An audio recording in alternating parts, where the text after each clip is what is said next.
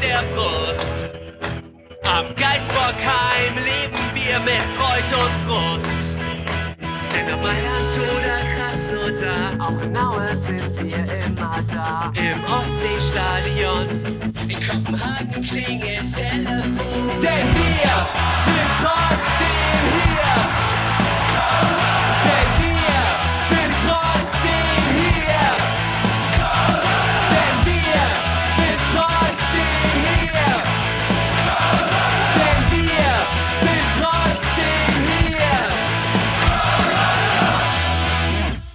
Hamburg und Hattingen rufen endlich mal wieder und zum 178. Mal Müngersdorf.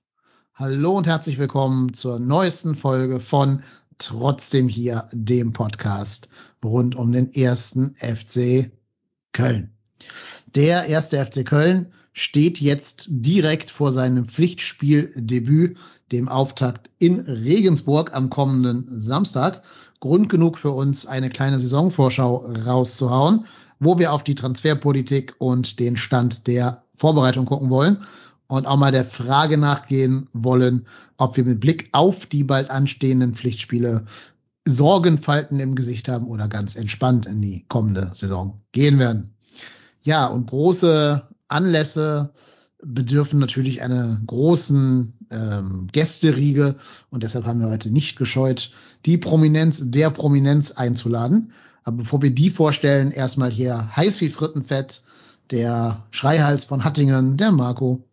Ach so, ich habe gedacht, ich wäre die Prominenz. Ich habe mich schon gefreut, dass du mich hier so, dass du mich hier so warm empfängst zum Start der Saison. Manche Dinge ändern sich nie. Das ist ein Skandal. Das ist wirklich ein Skandal. Marco, du bist heiß? Hast du auf Twitter Ja, verraten? also ich freue mich tatsächlich äh, doch jetzt auf die Saison ähm, und ähm, ja, ich bin, bin einfach gespannt, wo uns der Weg hinführt. Aber das werden wir ja wahrscheinlich hoffentlich im Laufe der der der Aufnahme rauskristallisieren, ob ich, ähm, ob meine Einschätzung da richtig liegt oder ob ich äh, komplett auf dem Holzweg bin. Wir werden es sehen. Unser Weg führt uns jetzt erstmal zu unseren beiden Gästen. Willst du mal zur neuen Saison einen davon vorstellen? Ja, ich, ich äh, fange damit mal an. Ähm, tatsächlich, äh, ich glaube, der Gast mit den meisten Auftritten bei uns, habe ich das Gefühl, äh, der Thomas Reinscheid von fc.com ist nämlich wieder dabei. Hallo, ähm, da die Prominenz offensichtlich abgesagt hat, äh, die alle eingeladen wurden, habe ich mal gedacht, kann ich euch ja nicht so hängen lassen hier. Ne? Also, Das ist sehr löblich. Weil, keine Ahnung, wer weiß auf vierter Seite oder so, wie viel da schon war bei, bei Word an Kontakten, als dann ich auftauchte. Und dann dachte ich, komm. Kann man, den Armen, kann man den Jungs ja nicht antun. Die stecken so viel, so viel Mühe hier rein. Ich muss Und hier wieder betteln. Ja. Ja. Äh, ja, du weißt doch, wie wir sind. Wir sind, wir sind Dieven. Dieven Ja. sind wir. Alle. Das stimmt. Das stimmt. Ja, unser nächster Gast ist, glaube ich, gar keine Diva, sondern im Gegenteil auch gern gesehener Freund des Hauses und auch schon sehr, sehr oft zu Gast gewesen. Äh, liebe Hörerinnen und Hörer, klatscht bitte alle zu Hause jetzt vor euren Podcatchern, gerne auch im Straßenverkehr und in den Straßenbahnen und Bussen der Welt in eure Hände für Ralf Friedrichs. Moin Ralf, grüß dich. Hi, grüßt euch. Ja, ich bedanke mich natürlich für das Wort Prominenz. Also sehr schön, fantastisch. Habe ich zwar noch nie was von gemerkt, aber davon abgesehen, man freut sich trotzdem. Und äh, ja, so nebenbei auch die 500.000 Euro Gage haben mich überzeugt. Also lief gut. Von daher danke. Und der Thomas hat wahrscheinlich wieder die Doppelte bekommen. Ja, bei uns gilt das Prinzip Horst Held. Je älter, desto mehr Geld und desto länger die Vertragslaufzeit.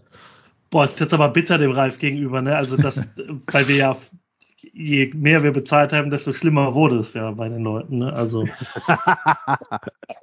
also ich weiß nicht, wer jetzt hier Kategorie äh, Sebastian Andersson ist und wer Kategorie Emanuel Dennis oder so, aber ja, schön, schön. Die Fehleinkäufe des äh, trotzdem hier Podcasts auch wieder. Oh, zu- da, da, damit könnten wir, glaube ich, wirklich eine komplette Sendung füllen mit den Fehleinkäufen der Jahrzehnte. Also Aber das ist doch eigentlich eine ganz wunderbare Überleitung, um uns die aktuellen Einkäufe anzuschauen vom 1. FC Köln und mal zu schauen, ob das potenzielle Fehleinkäufe sein könnten oder ob da vielleicht gar nicht so die ganz große Gefahr besteht. Wir haben ja dann doch auf dem Transfermarkt überraschend viele Aktivitäten gezeigt, dafür, dass wir ja eigentlich äh, mit dem mit dem Klammerbeutel gepudert sein müssten. Wir haben eins, zwei, drei, vier, fünf, sechs, sieben Spieler verpflichtet. Einer davon, der erste ist Luca Kilian, den wir fest verpflichtet haben für äh, zwei Millionen Euro. Den haben wir ja zunächst ausgeliehen gehabt von Mainz und dann eben ihn fest an uns gebunden. Was sagt ihr dazu? Hättet ihr diese zwei Millionen auch bezahlt? Hat er sich nachhaltig empfohlen in der vergangenen Saison? Oder ist das vielleicht doch ein bisschen viel Geld? Wenn man an die letzten ein, zwei Spiele denkt, könnte man meinen, es wäre was viel gewesen, aber man muss ja die ganze Saison sehen. Und da hat er sich ja schon doch empfohlen, hat äh, ja gute Spiele abgeliefert, ohne Zweifel. Natürlich war Mainz äh, das Spiel gegen seinen Stammverein in dem Moment noch äh, der absolute Höhepunkt. Natürlich auch mit dem Tor und äh, dann dieser, dieser Wendung überhaupt dieses Spiels, was in meinen Augen ähm, ja diese, diese, diese wirklich Top-Platzierung am Schluss überhaupt erst möglich gemacht hat. Ähm, aber ich glaube, da stand schon relativ früh fest, dass man ihn haben wollte. Und äh, gut, die letzten zwei Spiele waren jetzt nicht so toll, vor allem das allerletzte war nicht gut und auch in der Vorbereitung hat er wieder mal ein bisschen gezeigt, er kann im Bruder Leichtfuß sein. Aber ich denke, das wird er in den Griff kriegen. Ein bisschen weniger wäre auch schön gewesen, aber ja, äh, man hat halt gute Erfahrungen mit ihm gesammelt, man weiß, was man ihm hat und man sieht wahrscheinlich auch ein Steigerungspotenzial. Von daher denke ich, ist das in Ordnung. Ja, vor allen Dingen in Bezug auf Steigerungspotenzial. Also der Kerl ist nicht sonderlich alt. Ähm, also selbst für Fußballverhältnisse nicht sonderlich alt. Also für Podcast-Verhältnisse wäre er wahrscheinlich extremst jung, aber für, äh, für äh, Fußball ist er auch noch jung und ähm, er ist einer der Wunschspieler des Trainers. Also ich glaube, ähm, haben in Paderborn zusammengearbeitet, sehr gut. Da hat er sich für Mainz empfohlen und jetzt hier in Köln, ähm, ich glaube, über ja, drei Viertel seiner Zeit einen sehr guten Job gemacht, äh, ergänzt sich sehr gut mit Hübers, finde ich, ähm, sowohl charakterlich als auch ähm, von der sportlichen äh, Herangehensweise. Ähm, ja, zwei Millionen sind für den FC viel Geld, das muss man immer sagen, aber ich glaube, im heutigen Fußballbusiness für einen Spieler dieser Qualität ist das sehr, sehr, sehr preiswert. Also ich glaube, den Stamminnenverteidiger des Tabellen siebten kriegst du sonst nicht für zwei Millionen. Das glaube ich nämlich auch. Also ich glaube tatsächlich, das ist so eine Kombination aus, aus allem. Der ist 22 Jahre, hat schon letztes Jahr gezeigt, nach, also ich sage mal, nachdem Chicas gegangen war, haben wir uns alle gefragt, kann das funktionieren? Und es hat funktioniert. Und da muss man wahrscheinlich diese zwei Millionen einfach mal in die Hand nehmen. Vor allem weißt du ja auch bei, bei Kilian, was du bekommst. Das heißt, du, du verpflichtest halt wieder keine Blackbox. Also du verpflichtest einen Spieler, wo du weißt, der kann mit dem Trainer, der ist integriert. Und ich glaube, das war ein Transfer, der nachvollziehbar ist. Ja, und wie ich schon sagte, er hat auch Herz. Er hat also, er hat irgendwas, was äh, auch, glaube ich, äh, das Publikum mitnehmen kann und äh, wo man auch äh, sagen kann, so ein Spieler kannst du also auch für die ja, soziale Chemie, so will ich es mal nennen, sehr gut gebrauchen. Neben seinen äh, fußballerischen Fähigkeiten, okay, er nennt ihn Holzfuß, aber das macht er auch mit einem gewissen liebevollen Augenzwinkern, Augenzwinkern. Also von daher scheint mir das Gesamtpaket schon völlig in Ordnung zu sein. Und von daher, wie gesagt, ich bin, finde das schon okay. Ja, dürfte auch eine der schnellsten Innenverteidigungsduos der Liga sein mit den beiden. Da hat man schon einiges. Ich glaube, da würde dir ein Blick auf die Daten ein wenig die Laude verhageln. Aber ja. Erläutere, äh, nee, er, erleuchte Ich mich, glaube, dass beide nicht schneller als 33 km/h in der Spitze sind. Also ich, ist alles immer relativ, weil im Fußball Endgeschwindigkeit halt nun mal nicht alles ist. Aber ich glaube nicht, dass beide, äh, also sowohl, also Hübers ist der deutlich schnellere von beiden, was die Daten hergeben und ähm, was man eh nicht glaubt, glaube ich, äh, so auf den ersten Blick. Und ähm, ich glaube nicht, dass beide zu den schnelleren Innenverteidigern in der Bundesliga gehören.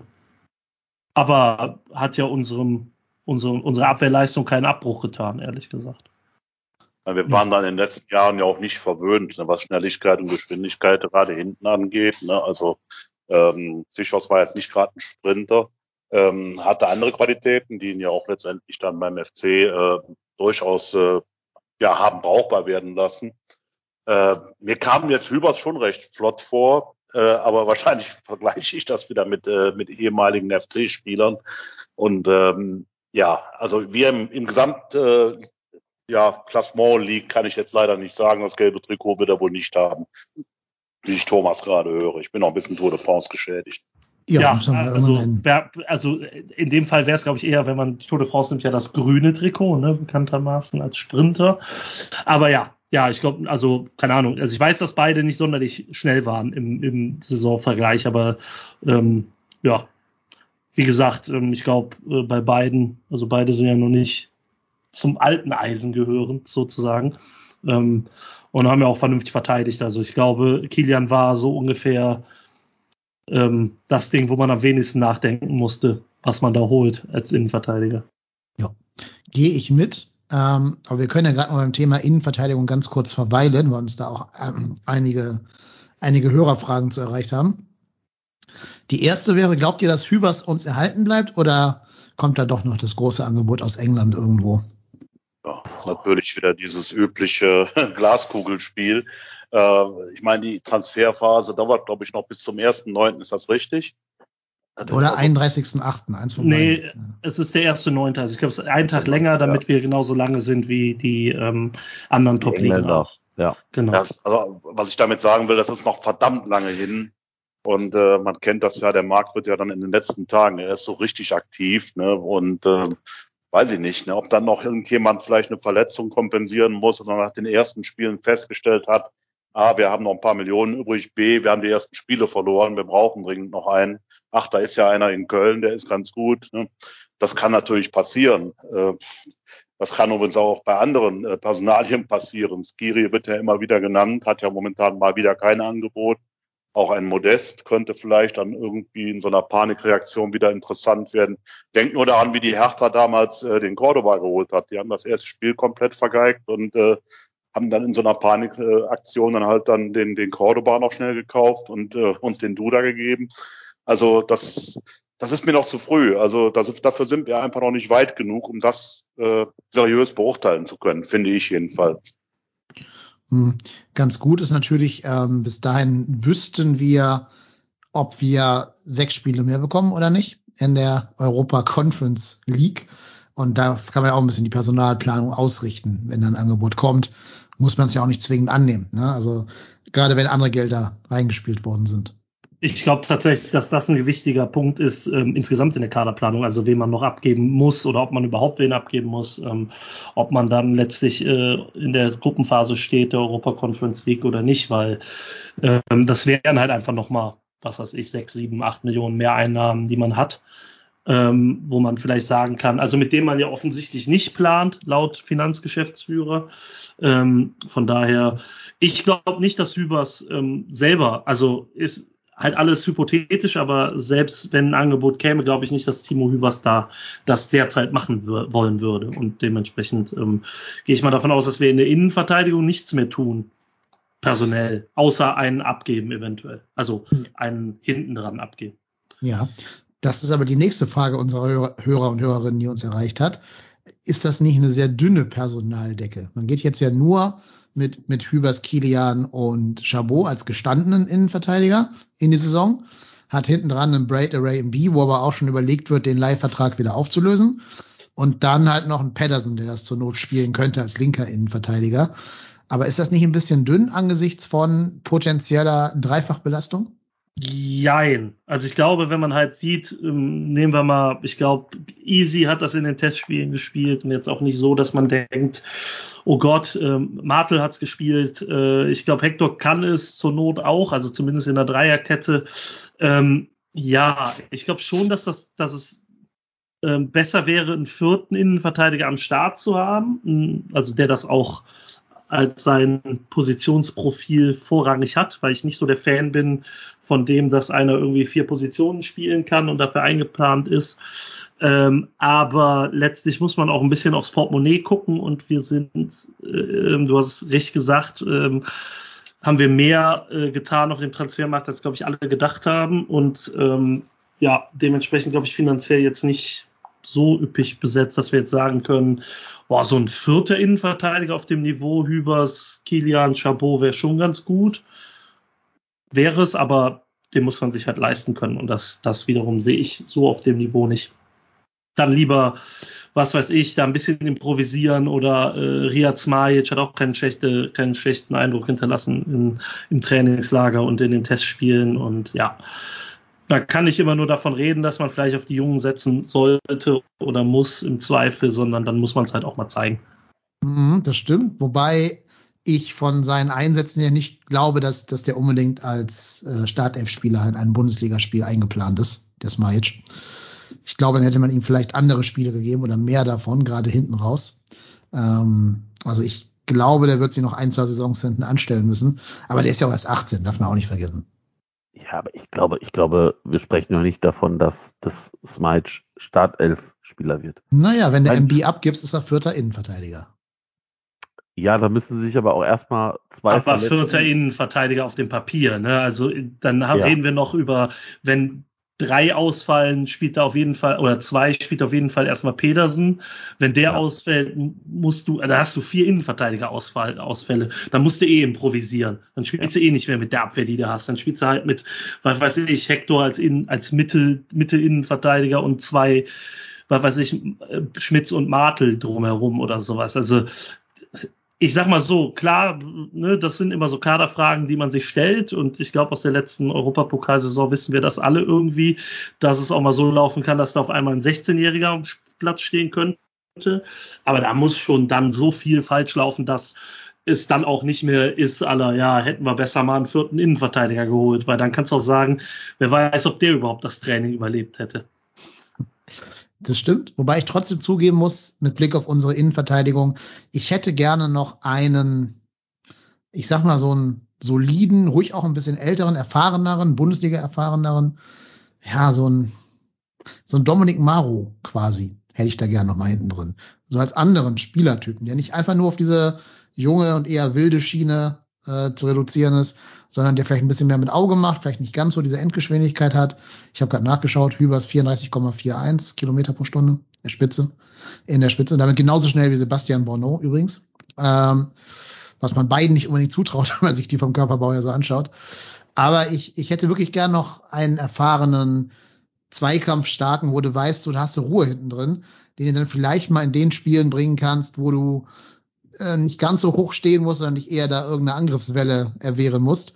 Das wäre mir schon noch ein bisschen lieber, ehrlich gesagt. Aller finanzieller Zwänge bin ich mir zwar bewusst, aber ja, äh, ich mache gerade mal ein bisschen Wunschkonzert. Aber ich glaube, der FC hat aber, glaube ich, genau aus dem Grund ja auch so diese, wie nennt man das heute, polyvalenten äh, Spieler sich geholt, also die du halt auf mehreren Positionen einsetzen kannst. Christian Pedersen war ja nur eben als Beispiel schon genannt worden, der kann das spielen. Ähm, und auch die anderen Spieler, die eben genannt wurden, äh, Martel oder Martel, ich weiß nicht, wie er sich ausspricht. Äh, Martel möchte Martel. Okay, und äh, das ist, glaube ich, auch der Grund, dass man sagt, okay, jetzt nicht noch einen weiteren vierten Innenverteidiger, äh, sondern ich bediene mich aus dem, ich meine, wenn du das Mittelfeld anschaust, da, das sind ja momentan recht viele Namen. Okay, da steht auch noch ein Dimitrios Limnos drin, Limnios drin, aber so grundsätzlich äh, hast du ja doch noch eine Menge Spieler, die das eventuell halt auch spielen können. Und man scheint sich in der Hinsicht sehr sicher zu sein. Ob es nachher aufgeht, werden wir sehen. Die Frage ist ja auch immer, also klar, ne, wünschen wäre halt, wär halt definitiv, glaube ich, eine Ergänzung, die sinnvoll wäre. Die Frage ist aber einfach, kriegst du überhaupt irgendwen Erfahrenes, der sich hinter drei Leuten auf, als Viertes auf die Bank setzt und am Ende vielleicht zwei Minuten Saisoneinsätze hat. Ne? Das kommt halt auch noch dazu. Ne? Also ich glaube halt von dem Format, dass du brauchst, brauchst du halt irgendwen, klar, einen, vielleicht einen anderen Spielertyp, eine andere Herangehensweise, aber vom Leistungsniveau her vielleicht 80, 90 Prozent über Kilian. Und wer sollte sich mit dem, mit dem, äh, mit dem, Pot also Potenzial in Anführungszeichen, aber mit dem, mit dem Leistungsvermögen auf die, auf die Tribüne setzen wollen? Noch. Aber in dem siehst, Alter. Siehst du denn Chabot als so gut, dass er da der Dritte wäre, wenn er jetzt noch ein Vierter. Ich sehe den derzeit hat, als zweiten Innenverteidiger, ehrlich gesagt. Ja, das, ne? also, das ist auch eine spannende Frage. Er hat viele Einsatzzeiten bekommen. Weil ich, also, ne, klar, der hat nicht sonderlich überzeugt in seinen, in seinen Einsätzen letzte Saison, wobei das auch immer so, ja, schwierigere Formate waren. Also ich glaube, gegen Mainz hat auch äh, der Rest der Truppe nicht gut ausgesehen in den 60 Minuten, wo er auf dem Platz war.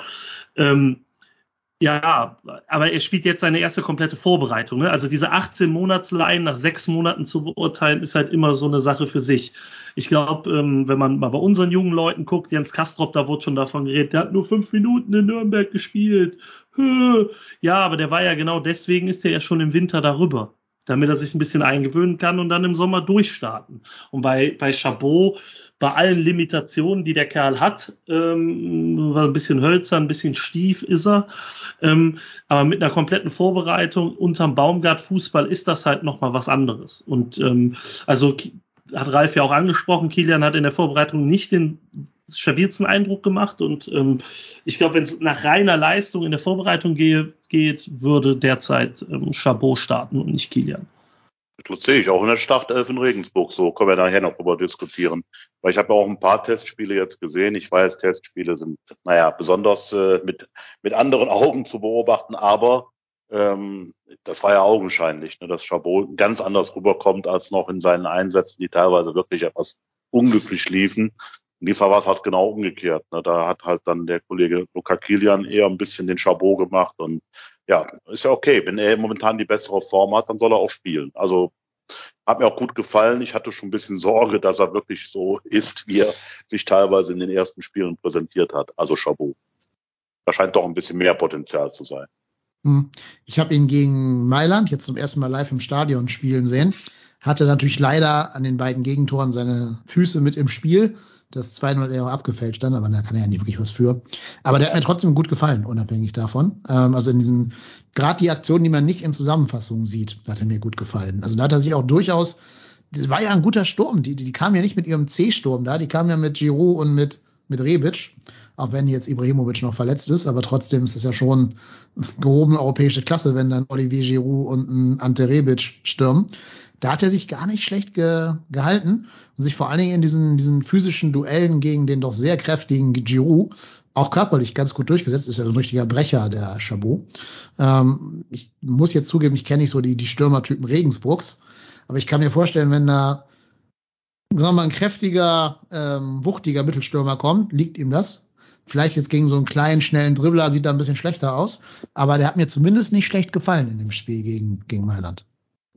Das, also ich kann es unterschreiben. Also ich, ich muss ganz ehrlich sagen, ja, ein vierter Innenverteidiger wäre natürlich schön zu haben, aber wie der Thomas schon sagt, da muss einiges falsch laufen oder sich einige verletzen oder gesperrt sein, dass du da dann irgendwie mit zwei 17-Jährigen aufschlägst. Und ähm, wie gesagt, wenn man sich den Kader anguckt, rein theoretisch könnten sicherlich auch ein äh, Benno Schmitz oder Easy in allerletzter Not Innenverteidiger spielen. Und wie gesagt, ich muss man einfach gespannt sein. Und na, wie immer ist beim FC steht und fällt das auch damit, wie kommen wir um große Verletzungen drumherum. Weil ich glaube, wenn wir viele Verletzte haben werden, dann wird es sowieso auf jeder Position eng.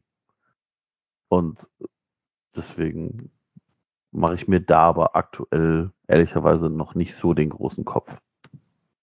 Ja, also wir werden es abwarten müssen. Man wird auch ohne Verletzungen rotieren müssen, ne, wenn wir in diese Gruppenphase da einziehen. Dann ähm, werden das ja ganz schnell mal sechs, vielleicht acht Spiele mehr.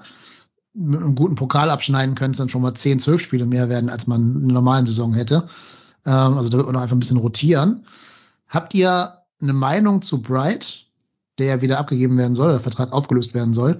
Weil ich muss sagen, mir hat er eigentlich ganz gut gefallen, ehrlich gesagt. Also ich fand den gerade so als dribbelnden Innenverteidiger, der so ein bisschen offensiv andribbeln konnte, fand ich den gar nicht schlecht. Man sieht, was er kann, also was er auch, dass der auch auf jeden Fall mal ein richtig, richtig guter Innenverteidiger werden wird, in meinen Augen.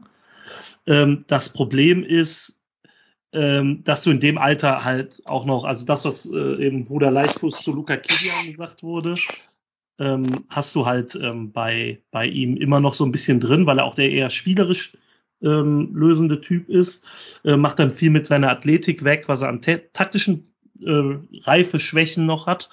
Ähm, aus FC-Sicht war die Laie brillant, weil du brauchst einen vierten Innenverteidiger, der Kerl füllt den Kader ganz gut auf, ist äh, wahrscheinlich auch richtig, richtig gut, ähm, hält das Trainingsniveau hoch, ähm, äh, aber weder aus Bayern noch aus, ähm, noch aus Spielersicht habe ich diese Laie damals verstanden. Weil halt, also klar war, dass du niemals einen 18-jährigen Innenverteidiger dahinstellen wirst, wenn du im Winter deine Innenverteidigung umstellst. Da kommt dann auch noch der, der sagen wir mal, Lieblingsspieler des Trainers oder einer der Zöglinge des Trainers und so, hm, es sind jetzt sechs Monate rum und es deutet sich halt an, dass er auch nach der Vorbereitung die vier ist auf der Position, wenn nicht sogar die fünf, wenn man Christian Petersen mit reinnimmt. Das ist natürlich für alle blöd gelaufen, aber ich glaube, dass man dann auch so, so ehrlich sein muss und einfach sagen muss, dann soll er besser irgendwie in der zweiten Liga, wo er eventuell sogar Stamm spielen kann, hin. Ähm, als hier sich ähm, den, den Hintern platt zu sitzen auf der Tribüne und dann ab und zu U21 zu spielen. Weil das bringt, das kann auch beim Bayern haben und kann dann aber mit Leuten trainieren, ähm, was weiß ich, ähm, wie Sadio Mané oder wie äh, Thomas Müller oder sowas, die dann vielleicht noch ein bisschen anderes Niveau sind als äh, Sebastian Andersson oder Florian Dietz. Das muss man ja ab und zu auch mal eingestehen. Ja, gehe ich mit. In dieser 24-7-Doku hat Wright selber die Frage beantwortet, warum er zu uns gekommen ist. Obwohl die Einsatzzeiten eher von Anfang an gering aussahen, hat er damit beantwortet, dass er gerne mal mit Steffen Baumgart zusammenarbeiten wollte und sich von dem Training unter Baumgart noch einiges in der Entwicklung versprochen hat. Also wir sehen, unser Mütze tragender Trainer ist ein Argument für junge Spieler zu uns zu kommen, auch wenn die Einsatzzeiten eher gering sind. Das haben ja vielleicht noch ein paar andere von denen gedacht, die wir noch so geholt haben, weil da sind ja einige junge, ich sag mal, Rohdiamanten dabei. Ähm, wir gehen einfach mal eine Position nach vorne, würde ich sagen, aus der Innenverteidigung und landen dann im defensiven Mittelfeld bei Erik Martel. Martel, Martel heißt er, nicht Martel, Martel. Ähm, Martel sind die aus Game of Thrones. Martel ist der, der Erik. Ähm, und ich muss zugeben, das ist so ein Transfer, der hat mich aufhorchen lassen. Das also ich, ich ähm, habe ihn jetzt natürlich nicht intensivst verfolgt, aber ich habe ihn mal in der DFB U21 äh, Nationalmannschaft spielen sehen und habe gedacht, was ist das denn für, eine, für ein spannender Spieler? Und dann kam er schon kurz danach zu uns für 1,5 Millionen Euro. Also das ist ein Transfer, den ich bis jetzt relativ positiv einschätzen würde. Ja, also es ist ja generell äh, hat der FC ja so, sagen wir, in den meisten Fällen sich ja jetzt dafür entschieden, auf junge Spieler zu setzen, äh, die man mittel- bis langfristig aufbauen kann. Und äh, wenn ich dann auch sehe, was der da für eine Rolle auch in Österreich gespielt hat, also das, äh, das war alles schon aller Ehren wert. Äh, dann ist er halt noch jung, war einigermaßen bezahlbar. Bin fast ein bisschen verwundert, dass RB Leipzig den halt, ich meine, okay, da ist natürlich die, die, die, die Kaderdichte natürlich so groß und das sind natürlich einige vor, dass es für ihn wahrscheinlich da schwierig geworden wäre. Aber sie haben ihn halt freigegeben und Gott sei Dank auch noch für einen halbwegs äh, ja, schmalen Taler. Äh, ja, wirkt alles auf dem Datenblatt sehr gut. Ne? Also ich habe ihn leider noch nicht spielen sehen. Äh, jedenfalls nicht noch nicht sehr lange in Kurzeinsätzen nur und äh, das äh, aber trotzdem von, von den Daten her macht das Sinn und ich lasse mich mal überraschen, was von ihm kommt. Ich weiß nicht, ob Thomas ihn besser kennt oder unser Ruhrpott-Tennis, der Marco ich habe ihn tatsächlich auch äh, in dem U21, äh, ich glaube, war, war das ein Testspiel oder war es ein Quali-Spiel? Ich weiß es gar nicht mehr. Ähm, also nach der Saison gesehen und da ranken, also ich meine, bei, bei Martell, das Gerücht kam ja schon letztes Jahr irgendwie mal kurz auf, war dann irgendwie schnell wieder weg und da weiß man ja auch nie, ist das einfach nur so Namensdroppen, äh, dass irgendeiner sagt, ja, hier, da ist auch der FC dran und äh, dann hat man seine, seine, seine Schuldigkeit getan. Aber ich glaube, bei der Ablösesumme kann man, glaube ich, nichts sagen. Also ich glaube, das ist ein spannendes Talent. Bin wirklich gespannt, wie er sich jetzt da bei uns oder ob er sich da durchsetzt und auf wie viel Spielzeit er kommen kann. Ähm, ist aber für mich vielleicht auch der Spieler, mit dem größten Entwicklungspotenzial auch hinsichtlich dann einem vielleicht vermeintlichen Wiederverkaufswert, weil ich glaube, das ist ja auch das, wo der FC irgendwann hinkommen muss. Also machen wir uns nichts vor, der FC wird wahrscheinlich kein Verein sein, wo so ein, so ein Eric Martel seine Karriere beendet enden wird. Der wird hier seinen nächsten Schritt gehen Und wenn er dann, weiß ich nicht, seinen Marktwert verdreifacht hat und nachher für 5 Millionen Euro zum Borussia Dortmund geht, ähm, dann haben wir da halt ein bisschen Gewinn dran gemacht und hoffentlich eine Menge Spaß an dem Spieler gehabt.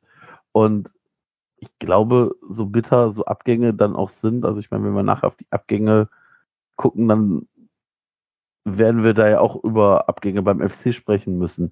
Und ich glaube, da müssen, müssen wir uns einfach mit abfinden.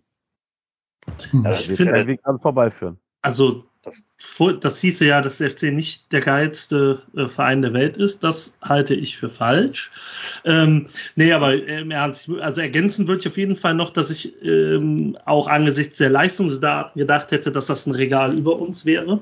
Auch also finanziell wie sportlich. Dass äh, ein Spieler wie Erik Martel gesagt hätte, ja, er kann vielleicht auch, was weiß ich, Eintracht Frankfurt oder, oder TSG Hoffenheim oder alles sowas spielen. Ähm, das ist ja durchaus drin.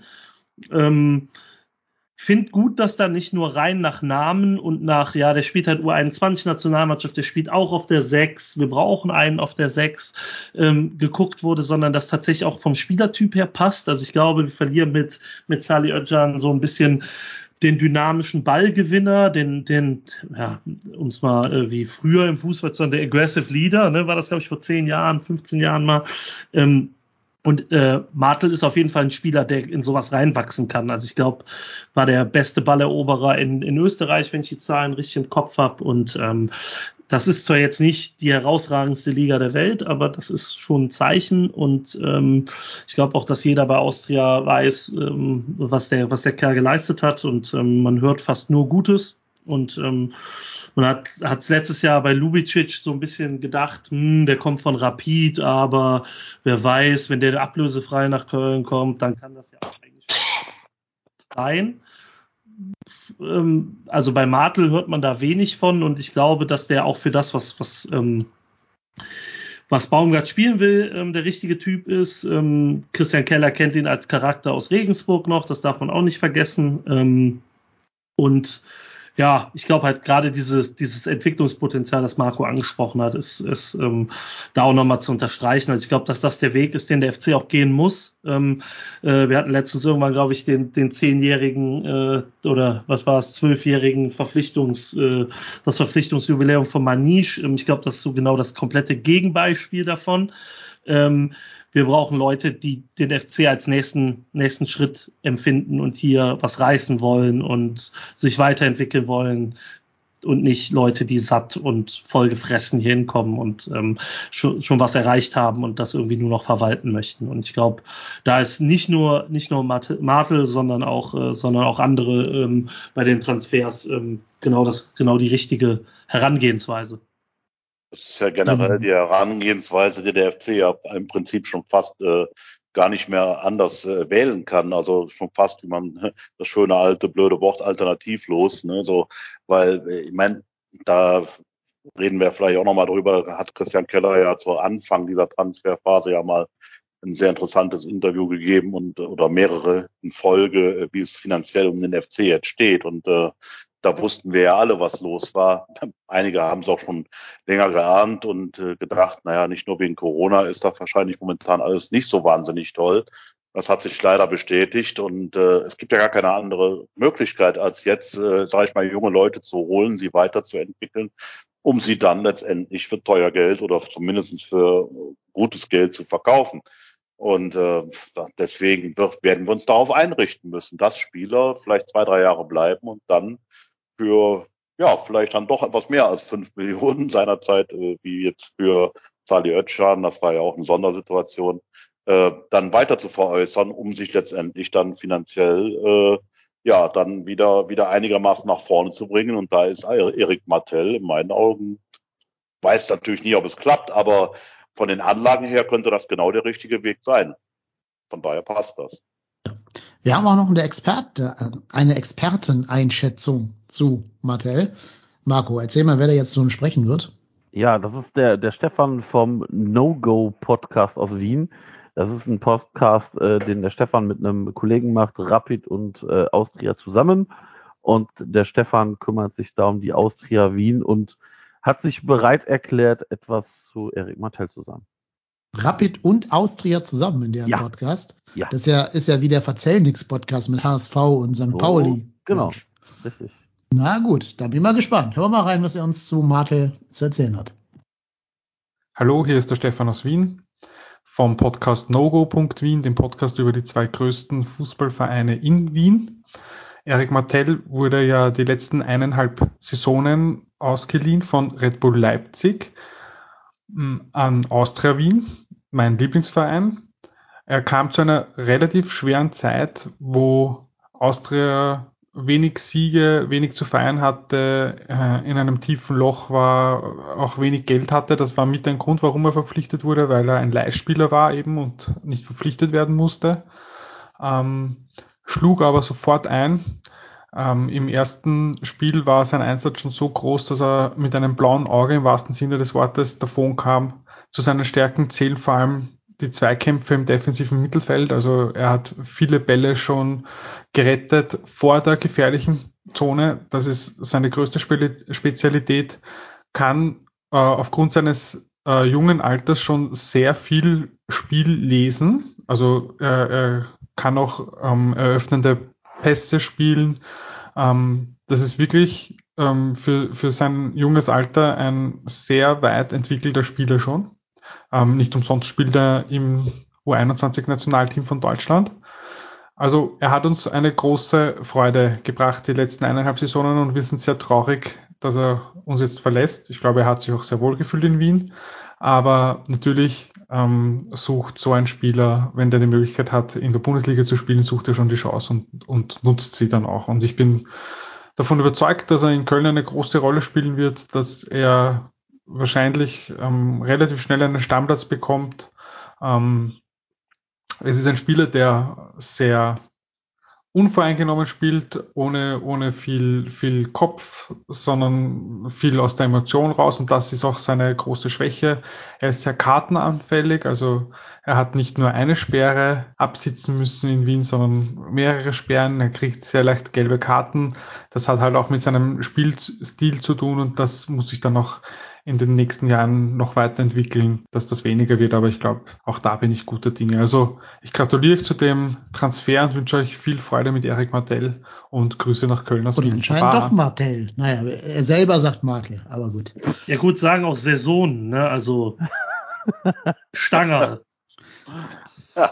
Und Rapid. Ist übrigens tatsächlich, ich finde das immer sehr lustig bei diesen FC-Testspielen, wenn dann, äh, da sind ja größtenteils Ja, irgendwelche Österreicher, die kommentieren. Da war dann letztes Mal, glaube ich, von der, von der Corner Flag die Rede. Das fand ich tatsächlich sehr amüsant, weil ich versuche zwar immer diesen YouTube-Chat auszublenden, weil das wirklich, das ist schon äh, gehirngefährdend, aber wie die Leute dann einfach schrieben, so, äh, äh, sind wir jetzt schon so international, dass es Corner Flag heißt, aber oder Corner Fahne oder sowas. Ich fand, das fand ich sehr, fand ich sehr amüsant. Also ja, vielleicht in Österreich ja Martell, wie Karl Martell, der große, große Karl.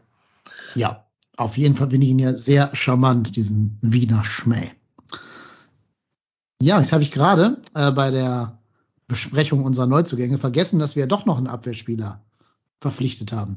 Wir haben jetzt schon drei, vier Mal erwähnt, aber noch nicht uns genauer mit ihm auseinandergesetzt. Die Rede ist natürlich von Christian Pedersen, ein Mann mit äh, Erfahrung aus der englischen Liga und auch von Union Berlin, also wahrscheinlich eher der Mann fürs Grobe, könnte man sagen. Habt ihr zudem eine erste Einschätzung? Wirkt tatsächlich nicht nur optisch so ein bisschen wie der, wie der linksfüßige Br- Bruder von ähm, Frederik Sörensen. Ja. Äh, nee, aber ja, also ich glaube, das ist tatsächlich sowas, das klingt immer so, so despektierlich, Kaderfüllmaterial, aber ich glaube, das ist ein perfekter Spieler für die Kaderpositionen ähm, 15 bis 22. Also ich glaube nicht, dass der äh, riesig aufmuckt, wenn er hinter Jonas Hector auf der Bank sitzt. Ähm, ähm, Ralf hat es eben auch schon angesprochen, diese Polyvalenz, die ja offensichtlich in der Kaderplanung auch wichtig war, kann er, ne, also Linksverteidiger, vielleicht linker Innenverteidiger bei einer Dreierkette. Ähm, ja, ähm, was man bis jetzt so gesehen hat, ist, der schnellste ist er nicht ähm, und auch nicht. Also manchmal habe ich das Gefühl, also bei uns ähm, am, am Kreisgerplatz heißt das immer, der hat seine Skischuhe noch an. Ähm, es wirkt etwas hölzern, wenn er versucht zu flanken. Aber ähm, scheint wohl ein sehr nüchterner, sehr solider Spielertyp zu sein, was man bis jetzt so mitbekommt. Ähm, ist jetzt auch noch nicht ewig lang hier und auch noch nicht ewig oft im Einsatz gewesen. Ähm, aber ich glaube, so ein paar, paar ähm, Punkte konnte man sehen. Ich glaube, bei Birmingham war er jetzt nicht so brillant gut gelitten nach den letzten Jahren. Ähm, äh, was man so zumindest auf Twitter mitbekam. Ich glaube, direkt nach dem Mailand-Spiel gab es einen Bildausschnitt, wo äh, kam, hier seht ihr, wie, Fred, äh, wie, wie Christian Petersen auch in Birmingham immer verteidigt hat, nämlich der Gegner schießt aufs Tor und er steht irgendwie so zehn Schritte dahinter und guckt sich das an. Ähm, aber ich glaube, für das, was der FC machen will, ähm, also du hast eben den Mann fürs Grobe genannt. Ähm, ich glaube, dass das tatsächlich was ist, also ein bisschen Körperlichkeit reinbringen, ist fast 1,90 groß. Ähm, wir waren ja eigentlich fast immer so eine Zwergenmannschaft in den letzten Jahren. Ähm, da kommt das ganz gut als, als ja auch ein ganz anderer Spielertyp zu sein, als es äh, der andere Linksverteidiger ist mit Jonas Hector. Das ist ja auch mal äh, wichtig, nicht einfach immer nur die, das Stapeln der ewig gleichen Spielertypen. Mhm. Ganz spannend ist, das hat man auch gut gegen Mailand gesehen. Wir spielen ja immer mit so einer asymmetrischen Viererkette. Das heißt, meistens Hector ist ja der, der halt mehr oder weniger ein offensiver Mittelfeldspieler spielt von seiner Linksverteidigerposition aus. Und das muss dann Benno so ein bisschen ausgleichen. Jetzt hat Jonas Hector eben gefehlt und wurde von Petersen ersetzt. Dann hat Benno nämlich diese offensivere Rolle eingenommen, sich weit nach vorne geschoben und sogar auch mal ins Mittelfeld äh, begeben. Der ist ja auch gelernter Mittelfeldspieler, der, der Benno Schmitz. Und das wiederum hat Petersen ausgeglichen. Also ich finde zumindest spannend, dass du mit den Personalien jetzt ähm, äh, den Gegner entweder links oder rechts mit dieser diesem taktischen Kniff quasi bespielen kannst. Und ich denke auch Petersen, ähnlich wie Chabot, wird gegen Regensburg erstmal spielen, einfach deshalb, weil Hector noch nicht ganz fit scheint, noch nicht ganz diese, diese Wettkampfhärte zu haben scheint, die du brauchst für ein intensives Pokal-Fight-Spiel. Ähm, also insofern, ich glaube sogar, gerade wenn es Skiri gehen sollte und man vielleicht damit Hector doch im defensiven Mittelfeld planen sollte, Petersen wird noch wichtig werden diese Saison. Das ist der Mann für alle Fälle. Also der, der scheint wirklich derjenige zu sein, der da hinten ja, ich sag mal, wenn irgendwo nur der Mann ist, wird er wahrscheinlich dann äh, derjenige sein, der dann das, das äh, vielleicht entstandene Loch dann füllt. Und das auf mehreren Positionen. Das macht ihn ja interessant. Und äh, ja, ich habe das auch mitbekommen, was Herr Thomas gerade gesagt hat, dass er in Birmingham jetzt nicht gerade mehr am Schluss den allergrößten äh, Status hatte. Weiß nicht warum, aber erstmal fängt er hier bei Null an und da müssen wir halt erstmal gucken, wie er sich entwickelt. Also er wird wahrscheinlich, das sehe ich auch so, äh, schon im Pokal spielen, weil das hörte sich doch alles verdächtig danach an, dass der Jonas dann noch ein bisschen geschont wird oder zumindestens, dass man erstmal ohne ihn anfängt, weil könnte ja auch 120 Minuten gehen. Ja, und ähm, dann werden wir ihn wahrscheinlich da schon sehen. Abwarten. Aber so grundsätzlich macht dann auch so ein, so ein äh, Kauf Sinn, ähm, weil du brauchst ja eben was. Wir haben ja eben darüber gesprochen, dass du eben auf der Innenverteidigerposition jemanden noch benötigst und das kann er nun mal spielen. Ähm, er spricht ja auch die Sprache, er ist ja auch äh, bei Union Berlin gewesen, als Däne sowieso sehr anpassungsfähig, da sind die ja bekannt für und also die Ähnlichkeit also auch zu Sören sind, muss ich natürlich auch nochmal herausstellen. Also ja, große blonde Spieler in Köln haben immer Tradition. Also Herbert Neumann war auch schon ein toller Spieler, Bernd Schuster und so weiter. Ich erwarte das nicht von Petersen, aber ähm, wie ich eben sagte, er könnte der Mann für alle Fälle werden. Vor allem genau. muss man auch dazu sagen, ablösefrei. Ne? Also das, ich glaube, das, das spielt dann noch mit rein.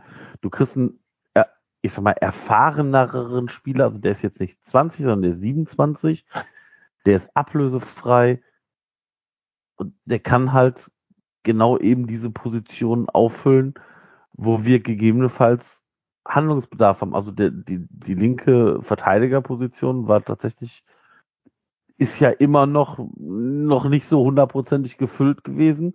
Und dann hast du noch einen zusätzlichen In auf dem Innenverteidiger-Slot, kann er auch noch spielen. Also werden wir sehen. Also ich meine, ganz ehrlich, wenn irgendein Spieler den FC verlässt, ich war heute auch kurz davor, zu Janis Horn meinen Senf zu geben beim VW Bochum. Du also wenn ein Spieler geht, dann in den seltensten Fällen ist man doch voll des Lobes.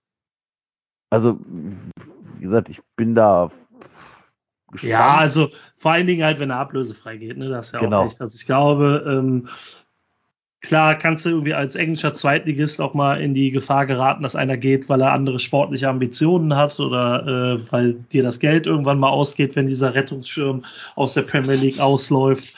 Aber ähm, ja, also ich glaube, natürlich ist das alles immer mit ein bisschen, ja, muss das äh, ja einzuschätzen wissen, auch gerade, ich glaube, jeder, der mal ein bisschen unter ähm, Posts englischer Fußballvereine geguckt hat, weiß auch, ähm, wie gnadenlos da Leute mit Kritik äh, ja, um sich werfen, was Spieler anbetrifft. Ähm, ich glaube, da ist selbst Köln noch, ne, also ein harmloses Pflaster gegen.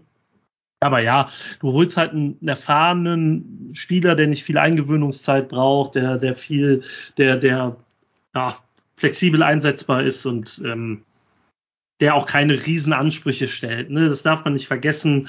Ähm, das kommt halt immer noch dazu. Du, der kommt als klarer Backup. Und ähm, ich glaube, dass da halt auch wichtig ist, dass äh, da jetzt keiner ist, der irgendwie auf die Kacke haut, wenn, ähm, wenn jetzt Jonas Hector halt 34 Saisonspiele machen sollte, was er hoffentlich tut und zwischendurch mal seinen Vertrag um acht bis zwölf Jahre verlängert oder so. ähm, ja, nee, aber also ähm, war jetzt nicht so der Griff, den man auf, der, auf dem Schirm hat. Ich glaube, keiner von uns Vieren hätte gedacht, dass so, wie ersetzen wir jetzt Janis Horn, ja, der Christian Petersen, hey, uhu, das wär's. Aber ähm, das ist eine absolut rationale und vernünftige Wahl und ähm, ich glaube, dass sich ja darüber wenig, also ich hoffe, dass wir nach der Saison wenig Grund zur Klage haben werden, weil das zum einen heißt, dass er entweder ganz gut gespielt hat oder halt nicht so oft zum Einsatz kam. Wer ihn auf dem Schirm hatte, war der Daniel vom Textilvergehen und der hat uns auch eine Einschätzung zu Christian Petersen zukommen lassen. Schon mal vielen Dank und ich spiele jetzt mal ab. Ja, guten Tag, lieber trotzdem hier Podcast. Daniel hier vom Textilvergehen. Ihr habt Christian Petersen verpflichtet und dazu kann ich euch nur gratulieren denn wir durften ihn ja bei Union kennenlernen in zwei Jahren von 2016 bis 2018, also jetzt auch schon ein bisschen her, noch in einer anderen Phase seiner Karriere, aber ähm, schon zu einer Zeit, wo man wirklich gesehen hat, was für ein Talent und welche Qualitäten er hat und wo er sich in 64 Spielen in den zwei Jahren, also äh, als absoluter Stammspieler in dieser Zeit, wirklich sehr gut bei uns präsentiert hat diese zwei Jahre waren ja diejenigen, in der, in denen Union einmal fast aufgestiegen und einmal fast abgestiegen wäre in der zweiten Liga, sich dann irgendwie doch noch gerettet hat. Und damit fiel er halt bei uns so ein bisschen in die unglückliches Timing-Kategorie, so wie äh, zum Beispiel Steven Skripski auch, nämlich, dass er eben dann die äh, Durchstartejahre, die dann darauf folgten, nicht mitbekommen hat, weil er eben dann nach dieser schlechten Saison eindeutig zu gut für das Level war, was Union da gezeigt hat und dann in die zweite englische Liga gewechselt ist. Im Nachhinein ähm, hätte man vielleicht äh, denken können, hätte er vielleicht auch diese Entwicklung, die Union dann gemacht hat, mitnehmen können. Aber das ist natürlich eine Spekulation, die dann im Prinzip auch hinfällig ist, weil es ja für beide Seiten gut ausgegangen ist. Hatte dann, ähm, ja, wie gesagt, vier Jahre jetzt äh, bei Birmingham City gespielt. Und was man eben damals auch schon gesehen hat, war, dass er damals schon sehr gut, äh, äh, dass man sich damals schon sehr gut vorstellen konnte, wie er in diese zweite englische Liga passt, weil seine wesentlichen Qualitäten, die er bei Union gezeigt hat, äh, vor allem halt physische Wucht waren. Ähm, ne, als Außenverteidiger, der ähm, immer mit nach vorne gegangen ist, immer marschiert ist, durchaus auch Offensivaktionen hatte, auch mal in den Strafraum gegangen ist äh, mit Dribblings, jetzt nicht Dribblings im Finesse-Sinne, sondern eher so Dampfweizen-Stil-Dribblings, die er dann angebracht hat, mit denen er dann auch zu dem einen oder anderen Abschluss kam, hat jetzt zwar nicht so besonders viele Tore gemacht, nämlich nur eins und auch nicht äh, besonders viele Assists gehabt, nämlich nur zwei äh, in den in den zwei Ligaspielzeiten, aber hat auf jeden Fall immer Betrieb gemacht. Und das ist auch, was ich äh, jetzt von ihm erwarten würde. Ähm, ist, glaube ich, auch ähm, äh, ein Spielertyp, der in Steffen Baumgart Fußball insofern ganz gut reinpassen könnte. Und ähm, hat auf jeden Fall auch äh, dafür gesorgt, dass er in guter Erinnerung geblieben ist mit dem Einsatz, den er gezeigt hat bei Union. Also insofern auf jeden Fall ein Spieler, der bei dem man komplett verstehen konnte, dass er damals den Schritt gemacht hat und äh, bei dem man ihm das äh, überhaupt nicht übel genommen hat eigentlich. Und ähm, der bei uns in sehr guter Erinnerung geblieben ist. Ich kann jetzt nicht sagen, dass ich besonders äh, genau verfolgt hätte oder besonders oft zugeguckt hätte, wie er dann in England gespielt hat und wie er sich jetzt persönlich weiterentwickelt hat.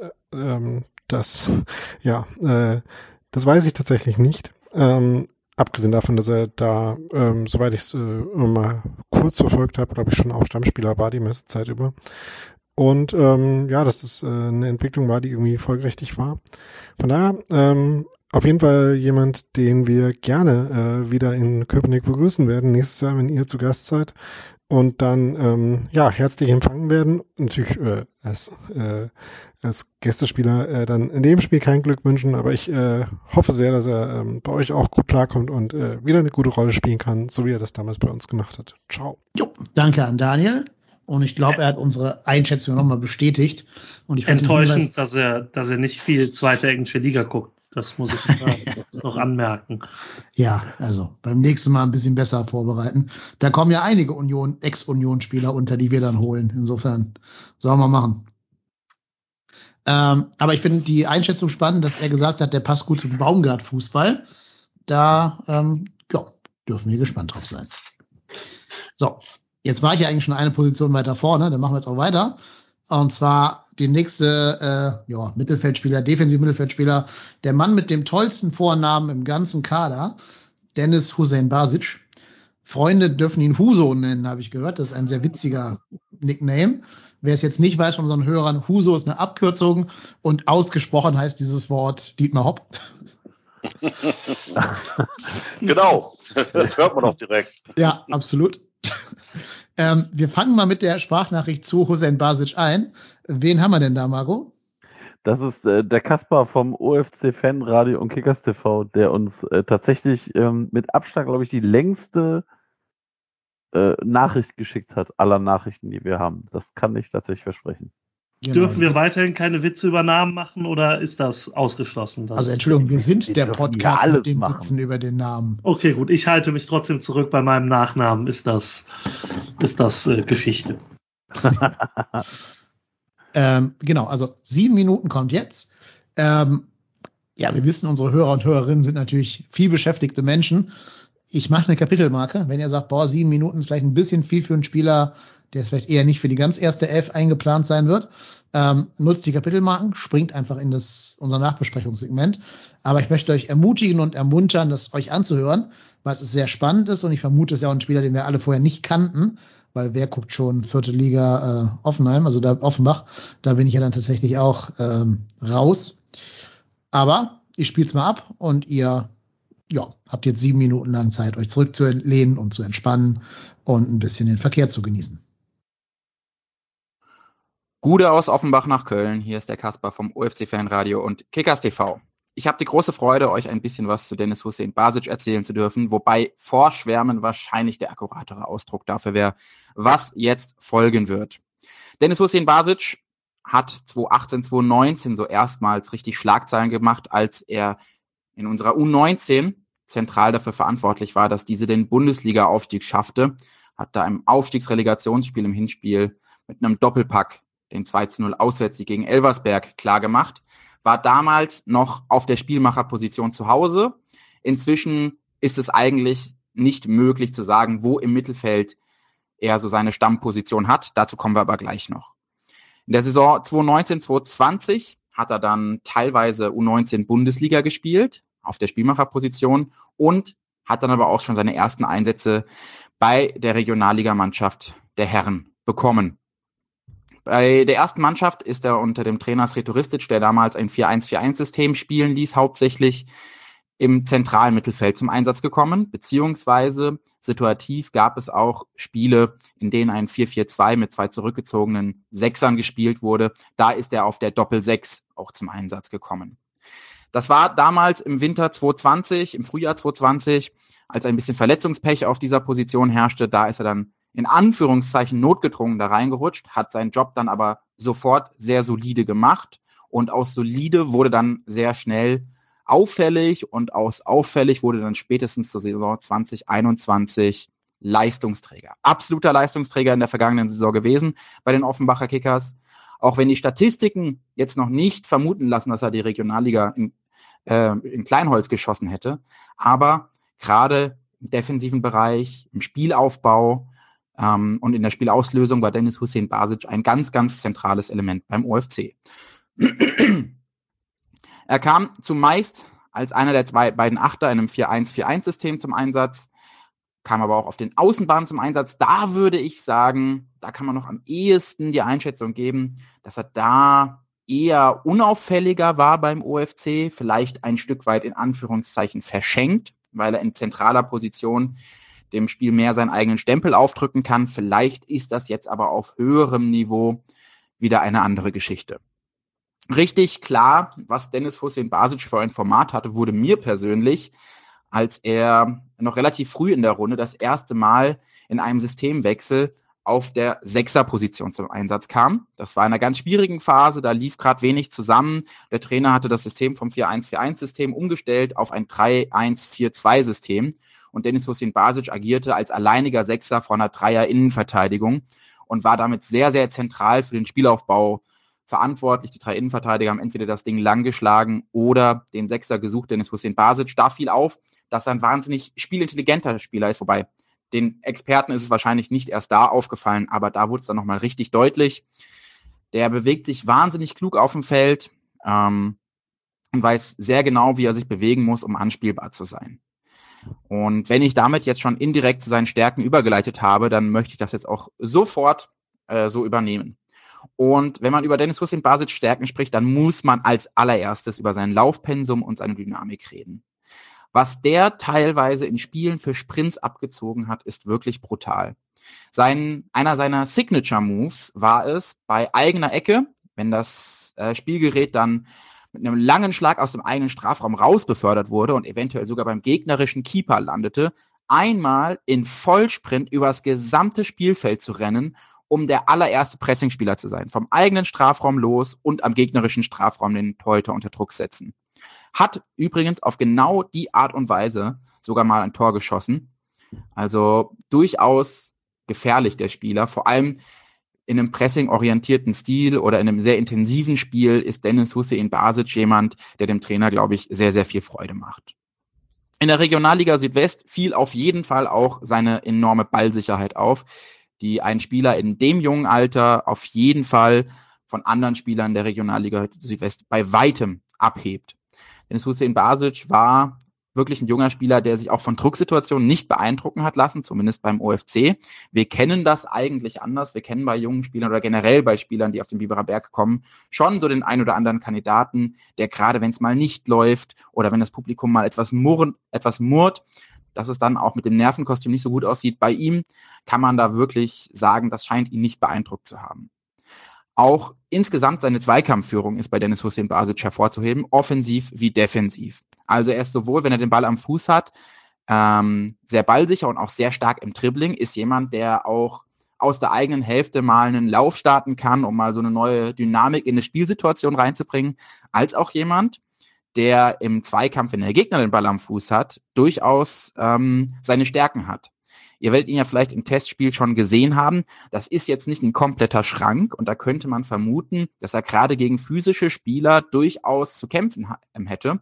Aber für die Regionalliga Südwest kann man sagen, da hat er es immer wieder geschafft, mit einer sehr intelligenten Zweikampfführung die Oberhand zu behalten. Einziges Manko, und das ist definitiv Meckern auf hohem Niveau, ist bei ihm die Torgefahr. Es ist ein Spieler, der durch seine Dribblings und seine Dynamik und durch sein enormes Laufpensel natürlich auch immer wieder in Abschlusssituationen kam.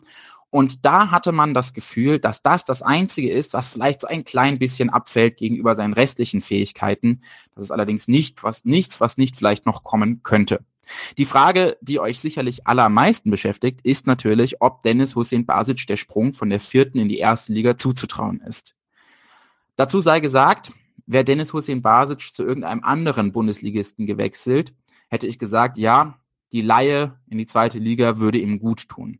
Allerdings meine ich auch ein klein bisschen was zum Steffen Baumgart Fußball zu wissen und kann mir wirklich vorstellen, dass Steffen Baumgart einen richtigen Narren an Dennis Hussein Basic fressen wird, weil die Intensität, die Leidenschaft, der Laufeinsatz vielleicht auf einer Achterposition bei Dennis Hussein Basic ist wirklich so fantastisch, dass ich mir eigentlich nichts anderes vorstellen kann, als dass sich Steffen Baumgart sofort in diesen Jungen verlieben wird. Und dementsprechend hoffen wir alle in Offenbach und sind aber auch wirklich, auch ohne rot-weiße Brille, einigermaßen optimistisch, dass wir Dennis Hussein Basic der kommenden Saison seine ersten Minuten in der Bundesliga sehen werden. Ich hoffe, die Einschätzung konnte euch ein bisschen helfen. Grüße aus Offenbach nach Köln. Ciao, ciao. Ja, besten Dank zurück nach Offenbach. Ähm, selbe Einschätzung wie bei Petersen, ne? Passt gut zu Baumgart-Fußball. Das sind ja immer gute Nachrichten eigentlich. Und es scheint ja so, als wenn dieser Prozess des sich Verliebens so ein bisschen schon eingeleitet worden sei, weil man ja zumindest anscheinend davon Abstand nimmt, ihn direkt weiter zu verleihen, sondern man scheint ihm ja die Chance zu geben, sich bei uns jetzt im Mittelfeld beweisen zu dürfen. Hat auch in der Vorbereitung äh, einiges an Spielzeit bekommen, das Tor gemacht gegen seinen, seinen Ex-Verein, das 1-0 gegen Offenbach. Ja, und insofern glaube ich, das könnte ein Überraschungstransfer werden, zumindest auf so einem kleineren, überschaubaren Niveau, wo man halt Überraschungen erwarten kann. Aber ich glaube auch nicht, dass der komplett ohne Einsatzzeiten aus der Saison rausgehen wird. Ähm, ich glaube, wenn man, wenn man ihn in der Vorbereitung gesehen hat, also ich glaube, jeder hatte denselben Gedanken vorher, äh, Regionalligaspieler für 50.000 Euro, hm, was kann das schon sein? Also ich glaube, dass jeder, der die Vorbereitungsspiele gesehen hat, ähnlich positiv überrascht war, wie ich es bin. Also ich glaube, sowohl was Spieltempo als auch was Handlungstempo anbetrifft, ist das schon, also glaube ich nicht, dass man, wenn man vorher nicht wüsste, wer da wer ist in dem Kader, hätte man nicht sagen können, wer da gerade aus der Regionalliga hochgekommen ist. Und ähm, das ist allein schon das, das größte äh, Kompliment, glaube ich, was man ihm machen kann. Hat natürlich, ich glaube, der Negativeffekt von dem auf alles drauf zu laufen, was sich bewe bewegt oder im Zweifelsfall nicht bewegt, ähm, die Neg also die Nachteile davon hat man auch schon ein bisschen gesehen. Ich glaube, da muss man ja an der an der Streuung der Aktionen so ein bisschen arbeiten, aber ähm, sonst, ich glaube, wenn man mal Preis-Leistungs-Verhältnis sieht und auch ähm, was man so erwartet hat, ist das, glaube ich, so der die Überraschung der Vorbereitung in meinen Augen. Ich glaube, du kannst da eigentlich fast nichts falsch machen, wenn du jetzt so siehst, was er gekostet hat und mit welchen Vorschusslorbeeren er jetzt nicht nur von dem Kollegen äh, des Offenbacher Podcasts gekommen ist, sondern ich hatte da vorher auch noch ein paar andere Sachen drüber gelesen. Ähm, die klangen eigentlich ähnlich ähm, und das hat sich im Prinzip gerade nur wieder bestätigt. Und dass ihn jetzt äh, der sicher nicht äh, durchaus kritisch auf junge Spieler schauende Steffen Baumgart ihn dann doch nicht äh, in die zweite Liga ausleiht, äh, dann scheint sich doch da was anzubahnen, was uns sehr helfen kann. Und dann sind wir auch wieder bei, bei dem Thema, was wir bei Erik Martel hatten, ganz junger Spieler und äh, ja, mit eventuell großen Möglichkeiten, ihn zu entwickeln und eventuell dann irgendwann auch, äh, wenn wir ihn dann verkaufen müssen, weil er einfach zu gut für uns wird, ähm, ja, dann äh, kannst du natürlich einen richtigen Sprung machen was so den, den finanziellen Sektor angeht. Ähm, und auf der anderen Seite, wenn es jetzt nicht klappen sollte, dann hast du ja nicht viel verloren. Äh, also macht alles Sinn und von daher ja, kann ich mich nur anschließen. Ich sehe es tatsächlich auch. Also ich habe ähm, durchaus das ein oder andere Testspiel gesehen und das, was der Thomas gesagt hat, fand ich nämlich auch. Also ich, ich habe zwei, drei Mal gedacht, so krass, wie, wie abgeklärt er schon zu sein schien. Ähm, und ich glaube halt auch, das kann halt so, das ist halt ein Spieler, den, den hat ja keiner auf dem Zettel. Also klar wird der gescoutet, aber ja, wat, wie wird ein Bundesliga-Team den scouten? Ja, Prost Mahlzeit. Dann haben wir mal viel Spaß dabei. Ähm, wie gesagt, du hast halt kein Risiko. Der, der wird jetzt keine, keine Summen kosten, wo der FC wieder schwindelig wird. Du hast, das ist ein Spieler, der weiß ganz genau, dass der sich hier reinhängen muss, um tatsächlich nicht ausgeliehen zu werden. Das scheint er in der Vorbereitung gemacht zu haben und die Verantwortlichen überzeugt zu haben, dass man ihn vermeintlich äh, behalten, also nicht ausleiht, sondern erstmal behält als festen Spieler. Und wie gesagt, da ist kein Risiko dabei und dann werden wir mal schauen, wie, wie viel, auf wie viele Spiele er kommt. Aber ist ein spannender Typ, ist, ist 21, hat keine signifikante Ablösesumme gekostet. Also bin, da bin ich wirklich gespannt. Also das, das ist für mich sogar tatsächlich noch spannender als bei Eric Martell, bei dem man ja tatsächlich von der Entwicklung her schon diesen Sprung ihm zutraut. Bei Hussein Basic kann sein, dass der drei Spiele macht, kann sein, dass der zehn Spiele macht. Ich bin, da bin ich wirklich gespannt, wo da die Reise hingeht und äh, ja, freue mich, wenn er natürlich einschlägt, weil das wäre natürlich schon ein geiler Move, wenn du nachher sagen kannst, für den Spieler haben wir 50.000 Euro gezahlt und verkaufen den nachher für x Millionen. Das wäre schon geil, ja.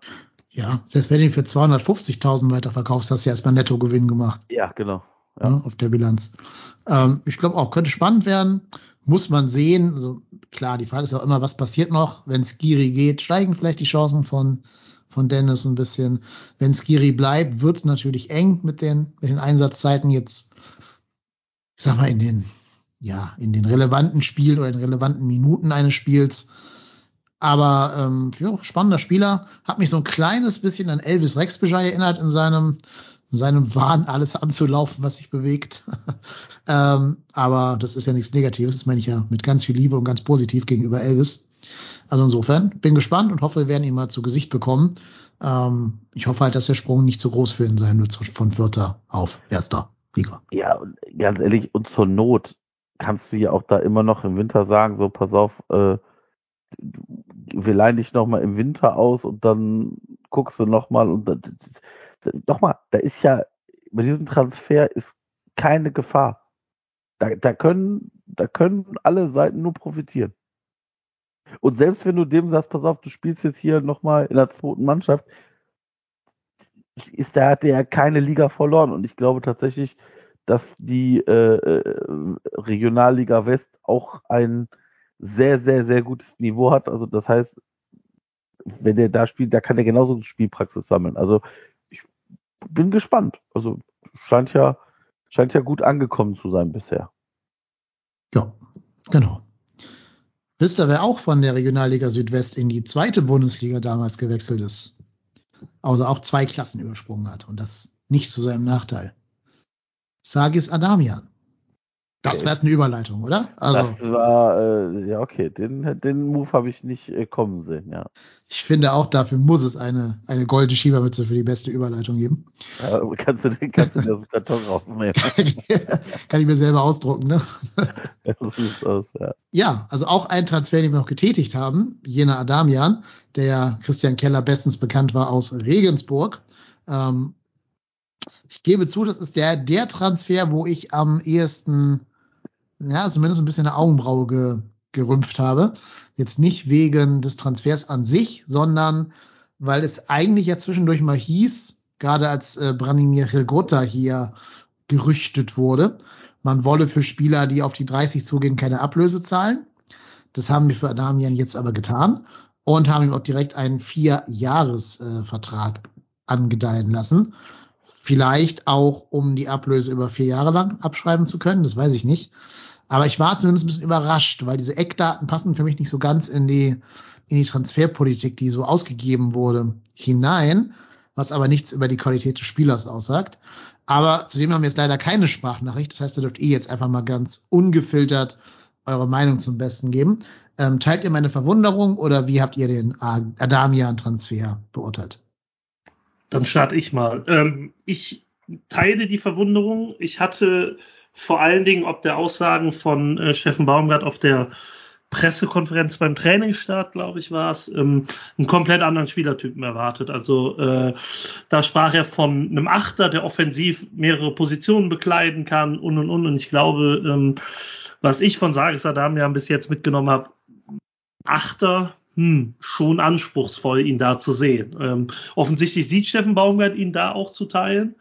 Ähm, aber ist trotzdem eher der Stürmer-Typ, also zweite Spitze oder Außenstürmer oder hängende Spitze, ähm, halt eher in vorderster Front zu suchen als jetzt im Mittelfeld. Und ähm, ja, also bringt natürlich Qualitäten mit, die wir so noch nicht im Kader haben, ist ähm, extrem schnell, großer Zug zum Tor. Also ich glaube, das unterscheidet ihn so ein bisschen von, von den anderen Leuten, die auf den Außenbahnen zumindest äh, bei uns äh, am Start sind.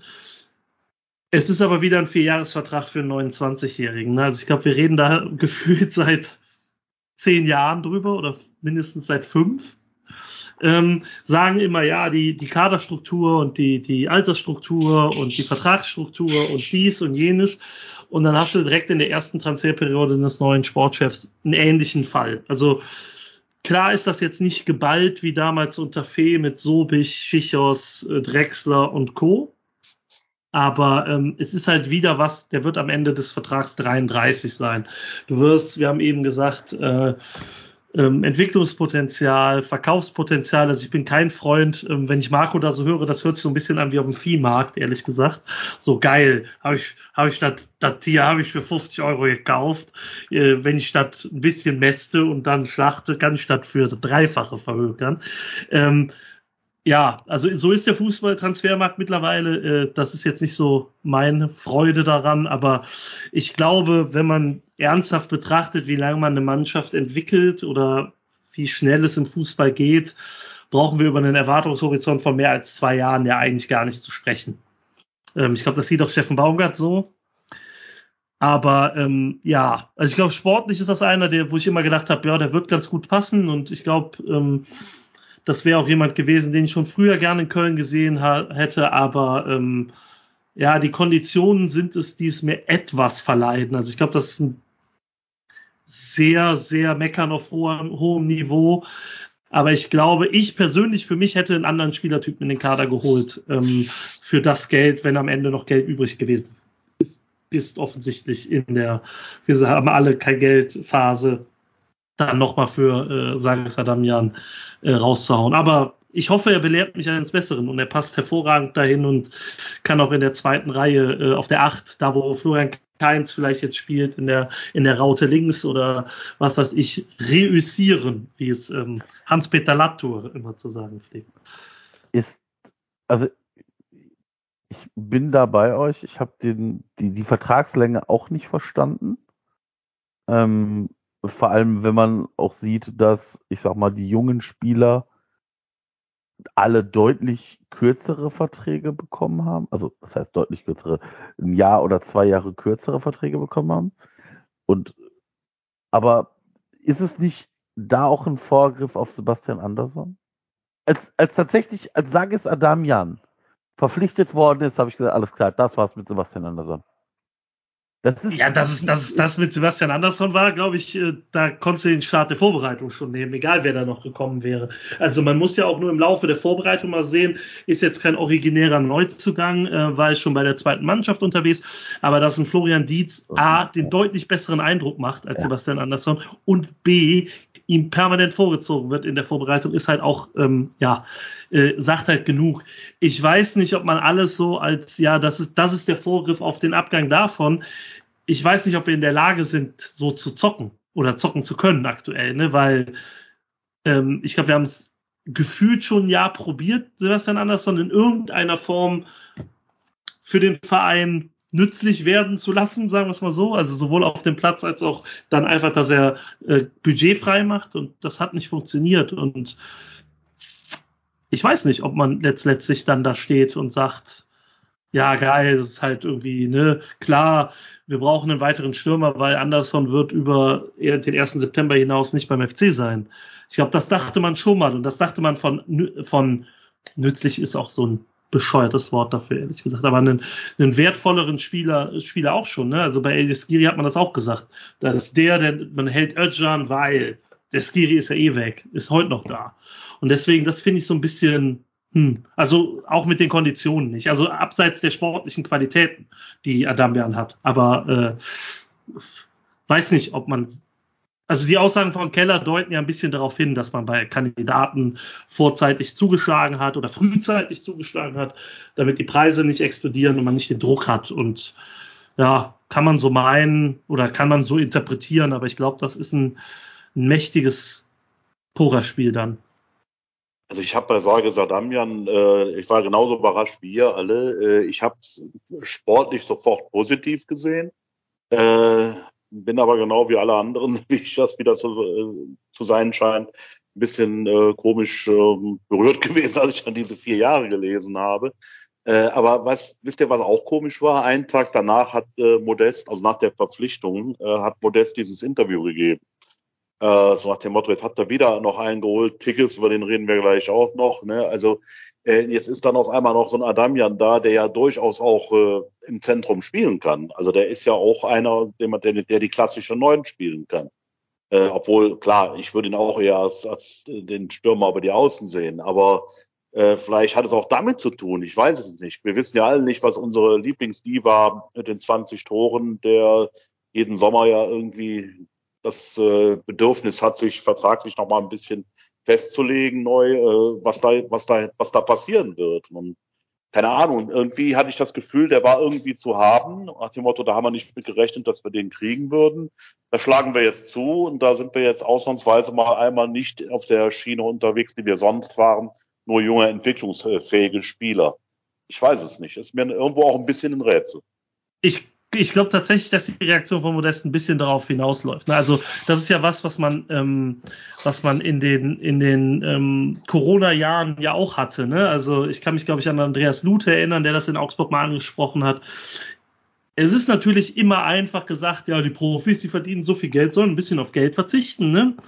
Ja, aber dann holt der FC halt einen nach dem anderen, ne? Oder beim FC Augsburg halt auch, ne? Luther hat gesagt, warum soll ich auf Geld verzichten? Die holen da mit dem Geld, also mit dem gesparten Geld, einen weiteren Torwart, der mir das Leben hier schwer macht. Das kannst du halt auch keinem vernünftig erklären. Und wenn ich modest wäre und man sagt mir, ja, der FC hat kein Geld, lass uns erstmal im, äh, im, im Herbst unterhalten und du hast jetzt die Position, die er ja jetzt hat, rein sportlich gesehen, ähm, kann ich schon einen gewissen Ärger nachvollziehen. Also, oder die, den Gedankengang nachvollziehen, dass der halt sagt, mir erzählen sie die ganze Zeit, wir müssen sparen, sparen, sparen, können nicht über Vertrag reden, holen aber zwei Stürmer, holen dann noch den, holen noch den und alle gegen Ablöse und so. Da kann ich einen gewissen Punkt hat, hat, hat man da schon als Spieler. Dass das trotz allem, absolut unnötig und unclever und auch nicht in die Zeit passend ist. Ich glaube, da braucht man äh, nicht drüber zu diskutieren, aber ähm, als Spieler ist das immer so ein bisschen, ne, ey, bei mir sagen sie kein Geld da, aber drei Konkurrenten für mich holen, das können sie. Und das ist halt. Noch, ja, da hast du noch Linden, Linden Meiner, der ja auch äh, offensiven genau, Ansatz hat. Genau, Den ne, musst du ja auch holst, noch dazu nehmen. Genau, du holst halt einfach drei, vier Offensivkräfte noch in den Kader und das ist dann schon, hö, ne, also ich war eh überrascht, wie viel man äh, investiert hat. Ähm, aber ähm, ja, auf der, also ich kann es nur nochmal wiederholen, das Spielerprofil, nach dem, was gesagt wurde, was man sucht, plus die Vertragslänge, das hätte ich nicht gesehen. Und ich hoffe, dass, es, dass er das Vertrauen, dass, dass die Verantwortlichen offensichtlich in ihn haben, auch charakterlich. Also ich glaube, bei keinem Neuzugang der Welt wurde jemals so über den Charakter geschwärmt, wie Christian Keller bei Sages Adamian gemacht hat. Also ich hoffe, dass er das Vertrauen zurückzahlen kann. Ja, so ein bisschen wird man das Gefühl halt nicht los, dass da jemand sich auch an alte Zeiten erinnert hat, wo es gut gelaufen ist. Der war ja in Regensburg so ein bisschen der Breakout-Star, bevor ihn dann Hoffenheim verpflichtet hat. Ähm, dass man eben für das Fenster sich hat aufgehen sehen und dann vielleicht auch sich nicht so die letzten Gedanken gemacht hat, was das eventuell mit einem Modest oder so machen würde. Oder man wollte Modest halt auch ähm, sagen, hier Junge, wenn du nochmal kommst und da wieder deine, deine Diva-Show abziehst, ja mach, wir sind jetzt ausgestattet. Wir haben jetzt Tigges, wir haben jetzt Meiner und wir haben jetzt Adamian geholt. Dann in Gottes Namen sucht ihr halt irgendeinen saudi-arabischen Verein, der die Kohle bezahlt.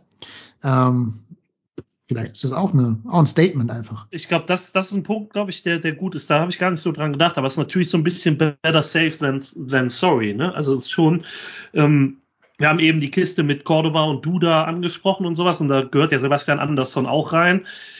Da war man am Ende getriebener der Entwicklung. Ne? Man musste Cordoba irgendwie verkaufen, war letztes äh, Vertragsjahr und finanziell nicht gut gestellt und hat dann halt quasi den einzig verfügbaren Namen quasi genommen.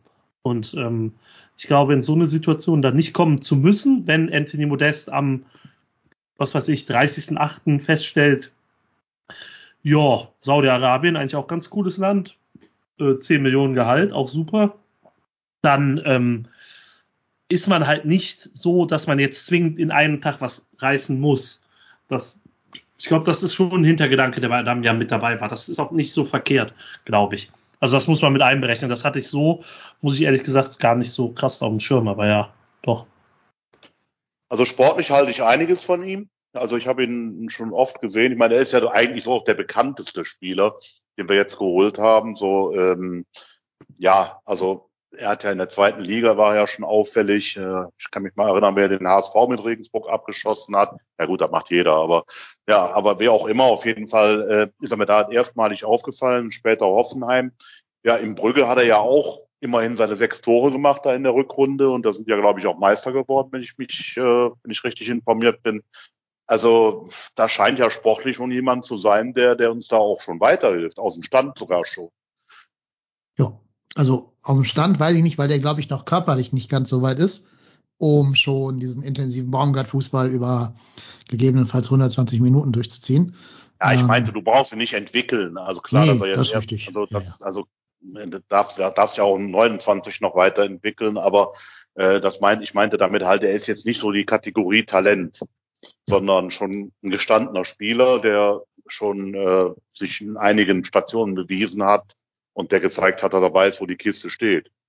Genau, und der müsste eigentlich auch dieses Anlaufen, was Baumgart ja von allen Spielern verlangt, ein bisschen mehr verinnerlicht haben als vielleicht schon Linden, Linden Mayner, wo du merkst, dass der einfach aus Hannover kommt, wo jetzt in den letzten Jahren nicht so viel Wert darauf gelegt wurde, auf dieses intensive Anlaufen. Das war in Regensburg, glaube ich, zum Beispiel anders. Da waren ja auch Trainer wie Bayer Lorzer zum Beispiel unterwegs, auch wenn wir den Namen hier eigentlich nicht mehr, nicht mehr erwähnen wollen.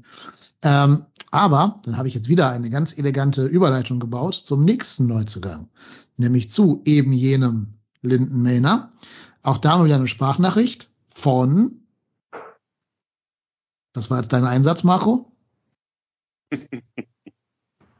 Von Ich bin noch, ich bin noch gemutet, ich bin noch eingeschlafen. Sorry, äh, das ist der Tobi vom äh, Hannover 96 Podcast Vorwärts nach Weit. Der hat uns etwas zu Linden Meiner geschickt. Ich verstehe übrigens den Titel dieses Podcastes nicht. Kannst du mir den erklären? Äh, nee, ich bin da nicht Teil des Podcasts. Keine Ahnung. also, nee, keine Ahnung. Wir werden ja auch mal gefragt, was heißt denn trotzdem hier? Aber den verstehe ich noch ein bisschen weniger als unseren eigenen. Naja, ähm, kann es ja irgendein Fan von Hannover, der hier zuhört, dann erklären. Wir hören erstmal, was uns der Tobi über Linden Meiner zu erzählen hat. Liebe HörerInnen vom FC-Podcast, trotzdem hier. Ich bin der Tobi, ich bin Podcaster beim 96 Podcast Vorwärts nach Weit und möchte euch gratulieren zu eurem Neuzugang aus Hannover zu Linton Meiner. Linton Meiner bei uns zumindest endausgebildet, als junger Spieler aus Berlin nach Hannover gekommen, hier in der Akademie weitergebildet worden, dann sich zum Profi entwickelt und bei uns dann auch einer der Hoffnungsträger so in den letzten drei Jahren. Leider ist es Lindhorn nicht geglückt, so den letzten Schritt zu machen. Ja, er hatte ein bisschen Probleme mit seinem Körper. Es gab ähm, anfangs auch Probleme mit seiner Einstellung.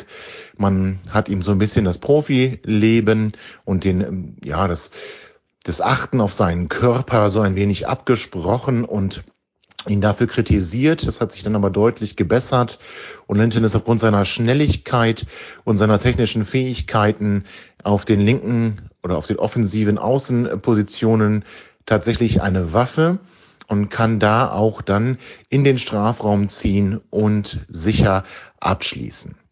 Womit er so ein bisschen Schwierigkeiten hat, ist das Defensivspiel. Linton braucht jemanden hinter sich, der die Defensivaufgaben erledigt. Das ist nicht so sein Metier und das möchte er auch gar nicht tun.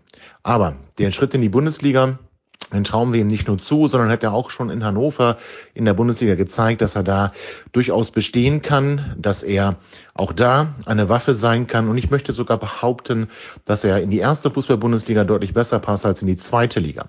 Denn dieses körperliche, robuste und ruppige Spiel, was in der zweiten Bundesliga ganz, ganz viele Mannschaften an den Tag legen, die eben spielerisch limitiert sind, das liegt Linton nicht. Wenn du dem auf den Füßen stehst, wenn du den hart angehst, wenn du dann auch vielleicht jemanden abstellst, der ihn bewacht und dann wirklich in jedem Zweikampf die richtige Härte zeigt, dann ist das nicht das Spiel, das Linton gut findet und auch nicht das Spiel oder es wird, wird dann auch nicht zu einem Spiel, in dem Linton glänzen, glänzen kann. Aber in der ersten Fußball-Bundesliga sind dann doch die Voraussetzungen etwas andere. Dort werden immer spielerische Lösungen gesucht und mit seiner Schnelligkeit wird er für euch mit Sicherheit ein Gewinn sein. Wenn man ihn mal vergleicht mit Louis Schaub, der bei euch ja auch auf den Flügeln eingesetzt wurde, dann ist Linton auf jeden Fall der deutlich schnellere Spieler. und auf jeden Fall auch der Spieler, der viel mehr Drang zum Tor hat und den du einfach mal im Stallpass schicken, im Stallpass schicken kannst und der daraus dann auch ein Tor erzielen kann. Also, Linton, Schwächen so ein bisschen im Körper, ist leicht verletzungsanfällig, sein Knie ist vorgeschädigt, Stärken ganz klar, seine Schnelligkeit, sein Spielverständnis und seine Tor, ähm, also sein Torabschluss, das gehört zu seinen Stärken und ich gehe davon aus, dass er sich beim ersten FC Köln dann auch durchsetzen wird, bei euch auch Stammspieler sein wird und ihr noch ganz, ganz viel Freude an dem Transfer von Linton Meiner haben wird. Ich wünsche auf jeden Fall Linton für seine Zukunft alles Gute und gehe davon aus, dass ihr nach der Saison sagen werdet, wow, was haben wir da für einen guten Neuzugang. Damit viele liebe Grüße aus Hannover, euch eine gute Saison und viel Spaß mit Linton. Ja, der Knieschaden, der ist ja quasi als Dauerhaken bei unseren Scouting-Abteilungen gesetzt sozusagen. Der gehört zum guten Ton dazu am Geisbergheim. Aber ansonsten, was er gesagt hat, macht mich so ein bisschen, einen kleinen, gibt mir so einen kleinen Zweifel in meinen Tee. Äh, das klang alles noch nicht nach einem Baumgart-Spieler. Also braucht defensive Absicherung, hat nicht so den Körper oder diese professionelle Einstellung. Das sind so die Sachen, wo ich mir denke, ah, hm, hm, hm, könnte auch mal zu Clash mit dem Trainer führen. Also wenn ich jetzt so die Einschätzungen der äh, Podcast-Kollegen so höre, dann haben wir ja entweder nur Granaten verpflichtet oder die sind alle froh, dass sie die los sind. Also ich gehe jetzt mal vom Ersteren aus, also dass sie in ihren Vereinen wirklich äh, nicht gut gezeigt haben. Ähm, um auf deine Frage zu kommen, ich habe das Gefühl, bei Linden Meiner ist einfach schlicht und ergreifend die Geschwindigkeit das Thema. Ähm, das war ja auch immer bei Schaub das Problem, dass er einfach eine halbe bis eine Sekunde zu langsam war für den Erstliga-Fußball. Und äh, bei Lindenmeiner verspricht man sich halt dann scheinbar dann doch den Faktor Geschwindigkeit mehr und hofft auf eine Entwicklung. Äh, ich kann zu dem Spieler ansonsten nicht viel sagen. Ich habe ihn jetzt noch nicht oft gesehen. Äh, ich habe dann auch wieder nur das Datenblatt vorliegen und ja, hoffe, dass sich diese ja, Weissagung des Kollegen dann auch äh, ja genauso eintritt, dass wir hinterher froh sind, dass wir diesen diesen Schnapp gemacht haben und äh, verweise jetzt auf die nächsten Experten. Dann übernehme ich und ich fange an. Äh, ist ja ein Bildungspodcast hier, ne, natürlich. Ähm, woher vorwärts nach weit kommt, ähm, ist ähm, eine Groteske des Herrn äh, Kurt Schwitters ist äh, ein ehemaliger oder ein äh, einziger Hannoveraner Künstler, wie ich ähm, mir jetzt kurz ergoogelt habe. Ähm, eine groteske Geschichte, denn Hannover rückwärts heißt nämlich Reh von nah. Und Reh wie rückwärts ne? oder zurück und dann eben Hannover, aber von vorne ist halt vorwärts nach weit. Ist eine ganz tolle Geschichte. Ähm, muss man Stunden drüber nachdenken, glaube ich. Googelt es einfach mal. Es ist unnützes Wissen. Genau. Ich glaube, dass man das selbst nicht mal bei ähm, Wer wird Millionär gebrauchen kann. Aber ähm, so wisst ihr wenigstens jetzt, warum der Podcast so heißt. Und ich weiß es auch, weil ich wusste es vorher auch nicht. Ähm, zu, Lind, zu Linden Meiner, also das, was er auf jeden Fall ist, ist offensiv ein deutlicher Steffen Baumgart-Spieler. Nämlich sch also schnell und geradlinig. Also wenn man der, der aufgrund des Wechsels in die andere Richtung drängt sich der ähm, Vergleicher mit Louis Schaub selbstverständlich auf. Ähm, da ist kein weiterer Haken da oder kein weiteres Dribbling oder sowas. Also das, was Louis Schaub als, ich glaube, jemand, der auch mal eine Abwehrreihe knacken kann mit, mit einem Dribbling oder mit einem Pass äh, in die Tiefe hat. Ähm, das ist alles Lindenmeiner nicht. Dafür ist Lindenmeiner deutlich schneller und deutlich mehr Zug zum Tor. Also ich glaube auch deutlich torgefährlicher insgesamt. Ähm, ja, äh, ansonsten ist es eben genau das. Also ich glaube, nach seiner Verpflichtung wurde ganz oft das Wort Hausaufgaben genannt. Ähm, also man hat ihm in den direkten Gesprächen schon gesagt, was noch alles zu tun wäre, bis er vielleicht ein, äh, ein Bundesligaspieler für den 1. FC Köln aktuell sein kann. Also Defensivverhalten ist angesprochen worden, Körper, ne? also die extreme Fitness hatte er nicht. Er glaube, er hat ein bisschen Einstellungsprobleme in Hannover gehabt im letzten Jahr. Also ich glaube, jeder, der für Martin Kind arbeitet, sollte Einstellungsprobleme haben. Ähm, aber äh, ansonsten ist es halt ein Spieler, der, glaube ich, genau wie dann mit Adamian auf der anderen Seite, der vielleicht nochmal ein bisschen andere Positionen spielt, aber halt ähm, vom, vom Spielerprofil relativ ähnlich daherkommt. Ähm, jemand, der das, ja, das Manko äh, ein bisschen äh, aufhebt, das wir in der letzten Saison hatten, nämlich gekontert haben wir, glaube ich, eigentlich nie. Weil wir das Tempo dafür nicht hatten. Also so richtigen klassischen Konter. Und ähm, ich glaube, dass, dass meiner da zumindest seine Akzente setzen kann. Ich war bis jetzt in der Vorbereitung nicht so sonderlich überzeugt, weil ich ihn fußballerisch irgendwie nicht so wirklich prickelnd finde. Aber ich glaube, es wird Momente in der Saison geben, wo es auf seine Qualität noch ankommen wird. Und wenn es halt ist, wenn wir mal 1-0 führen in der Schlussphase und er einfach mal mit 35,5 kmh den Ball Richtung Eckfahne sprinten muss. Soll ja auch vorkommen. Hat Artums Rutten FC auch in Perfektion gemacht. Also von daher. Der beste Anläufer der Liga. Artem Rudnev? Artyom's Rudnev, so wurde uns damals verkauft. Ja, war auch so. Also wenn einer völlig idiotisch noch bis zur Eckfahne den Weg Ja. hinterher gerannt ist, Genau. nur um dem Innenverteidiger die, die, auch die Idee zu geben, dass egal was er tun wird, in drei Sekunden spätestens Artyms Rudnevs ihm von, auf den Füßen stehen wird. Ähm, das hat er gemacht, ja. Also Ja. alles andere, was so mit Ball am Fuß und so schwierig, aber ähm, ja, das wird was sein, was meiner halt dann ins Spiel bringen muss, ist halt das Tempo. Und da muss man halt gucken, was Aggressivität, was Zweikampfverhalten, was Defensivverhalten anbetrifft, da muss er dann vermutlich dazulernen. Aber wie hat äh, Steffen Baumgart vor kurzem so schön gesagt, Marc Uth hat dafür auch ein Jahr gebraucht. Von daher, mal schauen. Ja.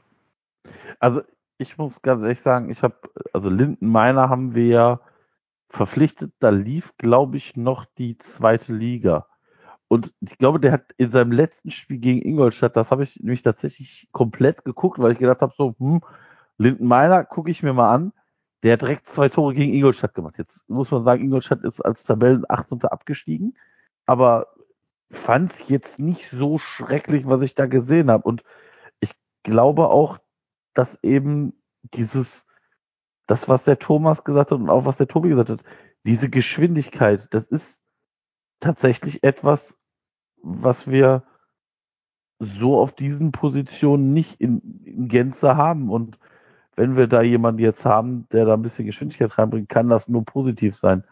Und ja, ich bin gespannt. Also das ist, es wird tatsächlich in diesem Mittelfeld sehr spannend sein, äh, sein, wer da wo spielt, wer da welche Möglichkeit bekommt. Und ganz ehrlich, Kingsley Schindler, der ich weiß nicht, wie viele Spiele der letzte Saison gemacht hat, das waren, glaube ich, gar nicht so wenige. Hätte uns das einer vorher gesagt, hätten wir auch gesagt, auf gar keinen Fall. Ähm, aber wie gesagt, der ist auch zu seinen Spielen gekommen letztes Jahr. Und ähm, bei meiner sehe ich das tatsächlich, äh, also Kingsley Schindler hat 18 Spiele gemacht. 18 Mal zum Einsatz gekommen. Das finde ich tatsächlich für einen Spieler, den wir, wo wir immer gesagt haben, den werden wir hundertprozentig noch abgeben, finde ich es tatsächlich relativ viel sogar noch. Und es wären ja mehr gewesen, es wären ja auch mehr gewesen, wenn er. Und es wären ja Genau. mehr gewesen, wenn er am Ende nicht diese privaten Dinge hätte regeln müssen. Ja. Der war ja drauf und dran, sich da schon fast in die erste Elf ranzuspielen nach seinem Tor gegen die Pillen. Also insofern. Aber, Wobei aber man, wobei man beim Tempo und dann auch zweite Liga, ne, also ich glaube, ich teile die Einschätzung, dass ich glaube, dass er in der ersten Liga besser zurechtkommt als in der zweiten, weil man da offensiv, also gerade wenn man nicht die ähm, äh, nicht die spieldominierende Mannschaft ist, äh, deutlich mehr Räume hat. Also ich glaube, selbst Hannover in der in dem kritischen Zustand der letzten zwei Jahre war trotzdem in der zweiten Liga gegen viele zumindest als Favorit angesehen, weshalb der Gegner tief stand. Da hast du die tiefen Läufe nicht, die Räume nicht. Aber trotzdem muss man beim Tempo dazu sagen, in der zweiten Liga, ich ticke es häufig, da äh, müssen wir auch immer den schnellsten Spieler des Spiels angeben und da kommt manchmal halt keiner über 33 kmh hinaus. Damit bist du in der Bundesliga meistens irgendwie 20. im Spiel oder so. Also der Tempounterschied ist massiv.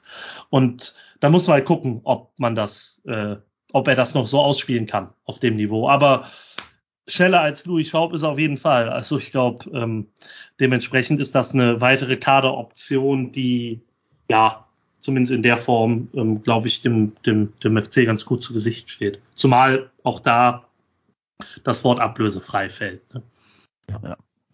Und ich glaube, wir alle sollten eine Sekunde dem wahren Helden dieses Podcastes gedenken. Marco hat sich echt Hannover gegen Ingolstadt angeguckt. Ja. Also Das ist tatsächlich, war tatsächlich auch nicht schön. Also Freiwillig, unbezahlt. Freiwillig, Ja, freiwillig. unbezahlt, Freiwillig ja, ja. und unbezahlt. Ja. das ist alles nur im. Dienste dieses Podcastes hier. Ja, ja. Ja. Was man alles für den ersten FC Köln auf sich nimmt, es ist und bleibt. Das, das weiß, das wissen Leute einfach nicht zu schätzen. Glaub mir, glaub mir, Leute, wisst ihr, was ich nächste Woche, äh, was ich jetzt am, am Donnerstag machen werde? Ich werde Europa äh, Conference League äh, Rückspiele gucken, bis zum goldenen Kanonenrohr. bis zum Ende. Wenn, ich werde alle irgendwelchen Server werde ich finden, wo irgendwelche Spiele übertragen werden. Ich werde mir alles nur ansatzweise, wo, wo die in diese, also wo Gegner drin sind, die für den, die über dem äh, FC-Koeffizienten technisch stehen, drin vorkommen. Ich werde diese Spiele gucken, wenn ich die Möglichkeit dazu habe. Aber sowas von. Ja. Ich nicht. Ja. Ich werde dann in einem Zug nach Regensburg sitzen und wahrscheinlich nicht ankommen, weil 9-Euro-Ticket Chaos. Aber egal. Ähm, wir wissen deinen Einsatz zu schätzen und erwarten dann zu jedem potenziellen Gegner ein kleines Impulsreferat. Ja, wär, da sehe ich mich auch, ja. Ja. Apropos Impulsreferat, eins haben wir noch, nämlich zu unserem letzten Neuzugang zu Steffen Tigges, dem nächsten Wunschspieler unseres Trainers, der schon im letzten Sommer heiß umworben wurde vom Baumgart, da nicht kam und sich dann gedacht hat, na, wenn ich nicht kommen darf, schieße ich zumindest ein Tor gegen den ersten FC Köln. Das kann er jetzt nicht mehr tun, kann es nur gegen seine alten Vereine treffen. Und da haben wir eine Einschätzung von der Larissa vom äh, Auf für Ohren Podcast und Schwarz-Gelb. Ja, fünf Minuten 50. Viel Spaß. Ja, hallo zusammen. Vielen Dank für eure Einladung. Erstmal meine Glückwünsche zu Steffen Tigges. Da habt ihr euch einen ganz guten Mann geangelt. Ja, hattet mich ja gebeten, ein bisschen was über ihn zu erzählen. Und ich würde sagen, wir fangen mal bei den weniger schönen Sachen an. Ja, Schwächen ähm, sind jetzt ja relativ offensichtlich bei ihm. Er ist jetzt natürlich alles andere als ein Edeltechniker. So Ballannahme mit Name und so, das ist begrenzt in seiner Qualität. Eigentlich ebenso wie sein Kurzpassspiel, besonders äh, in Drucksituationen. Ähm, auch so das generelle Laufverhalten war in der Bundesliga nicht immer on point. So, das ist eigentlich in der dritten Liga, in der vierten Liga einer seiner Stärken gewesen. In der Bundesliga ist er zwar sehr viel gelaufen, aber nicht unbedingt immer in die richtigen Zonen. Wobei ich das jetzt nicht unbedingt mal nur Tigges ankreiden würde, weil das war generell letztes Jahr in unserer Offensivabteilung nicht immer so richtig gut. Deswegen würde ich das jetzt nicht zu kritisch sehen und das ist ja auch ein Punkt, wo er noch sehr viel lernen kann. Ja, und sein Antritt ist halt jetzt auch nicht der allerkrasseste. Wenn man möchte, kann man tatsächlich auch seinen Abschluss ein bisschen ankreiden, was erstmal total absurd klingt, weil wenn man sich seine Statistik so anguckt, 2021 äh, 22 Tore, 15 Vorlagen. Ähm, letztes Jahr in der dritten Liga hat er in fünf Spielen vier Hütten gemacht ähm, und dann eben noch seine drei Bundesligatore. Aber er hat halt auch etliche unfassbare Dinger liegen gelassen. Ähm, hat man sich manchmal so ein bisschen daran erinnert gefühlt äh, an sein erstes Jahr bei uns in der Regionalliga. Das war manchmal ähm, besonders. Aber auch das ist absolut ein Punkt, wo ich bei ihm Entwicklungspot Entwicklungspotenzial sehe, wenn man sich ähm, anguckt, wie sehr er sich ähm, im ersten und zweiten Jahr in unserer U23 dort verbessert hat. Dann sehe ich da auch absolut Entwicklungspotenzial, wenn er sich erstmal an das Tempo und diese ganze Atmosphäre in der Bundesliga richtig gewöhnt hat. Ja, bei den Stärken, da reden wir natürlich von seinem Kopfballspiel. Das ist brutal gut. Er ist natürlich mit seinen 1,93 da auch ein bisschen im Vorteil ähm, und ist einfach auch physisch sehr stark. Wenn man mal vor dem steht, dann wird einem auch klar, was für ein Ochse das ist. Also der kann sich auch äh, durchaus gegen das eine oder andere kantige Innenholz da durchsetzen. Ist auch einer, der sehr, sehr viel dafür tut, ähm, der auch im Kraftraum ziemlich viel ackert. War auch eigentlich bis letztes Jahr nie wirklich verletzt. Jetzt hat er vergangene Saison ein ziemliches Pech mit seinem Sprunggelenksbruch und Ende letzten Jahres hatte er halt diese Arschzerrung, die er ein paar Wochen lang rumgetragen hat. Ansonsten war es das eigentlich bei ihm mit Verletzungen. Jetzt ist natürlich zu hoffen, dass er diese Sprunggelenksgeschichte äh, gut wegsteckt und da schnell wieder anknüpfen kann. Aber er ist auf jeden Fall einer, der auch viel für seinen Körper tut.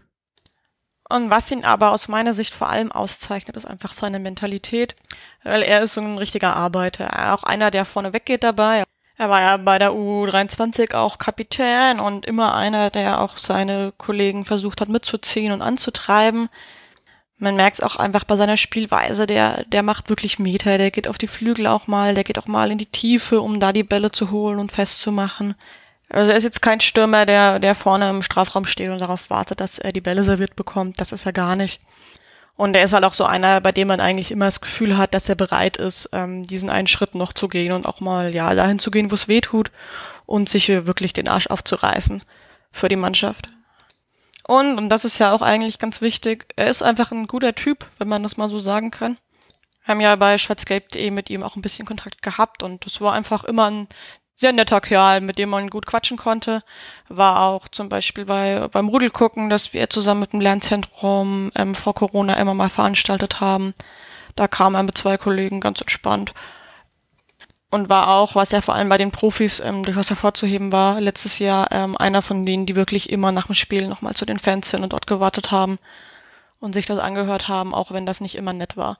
Er macht generell einen sehr reflektierten Eindruck ähm, und scheint sich auch wirklich mit so Themen, die die Fanszenen oder die Fans generell ähm, so betreffen, auch mal zu befassen. Wir hatten im Interview mit ihm auch über die damalige Hop-Thematik gesprochen, die da ja sehr hochkochte, wo man anhand seiner Antwort einfach merkte, dass er sich wirklich auch mit dem Thema auseinandergesetzt hat und nicht einfach nur stumpf da irgendwas nachplappert, was er halt irgendwo gelesen oder gehört hat.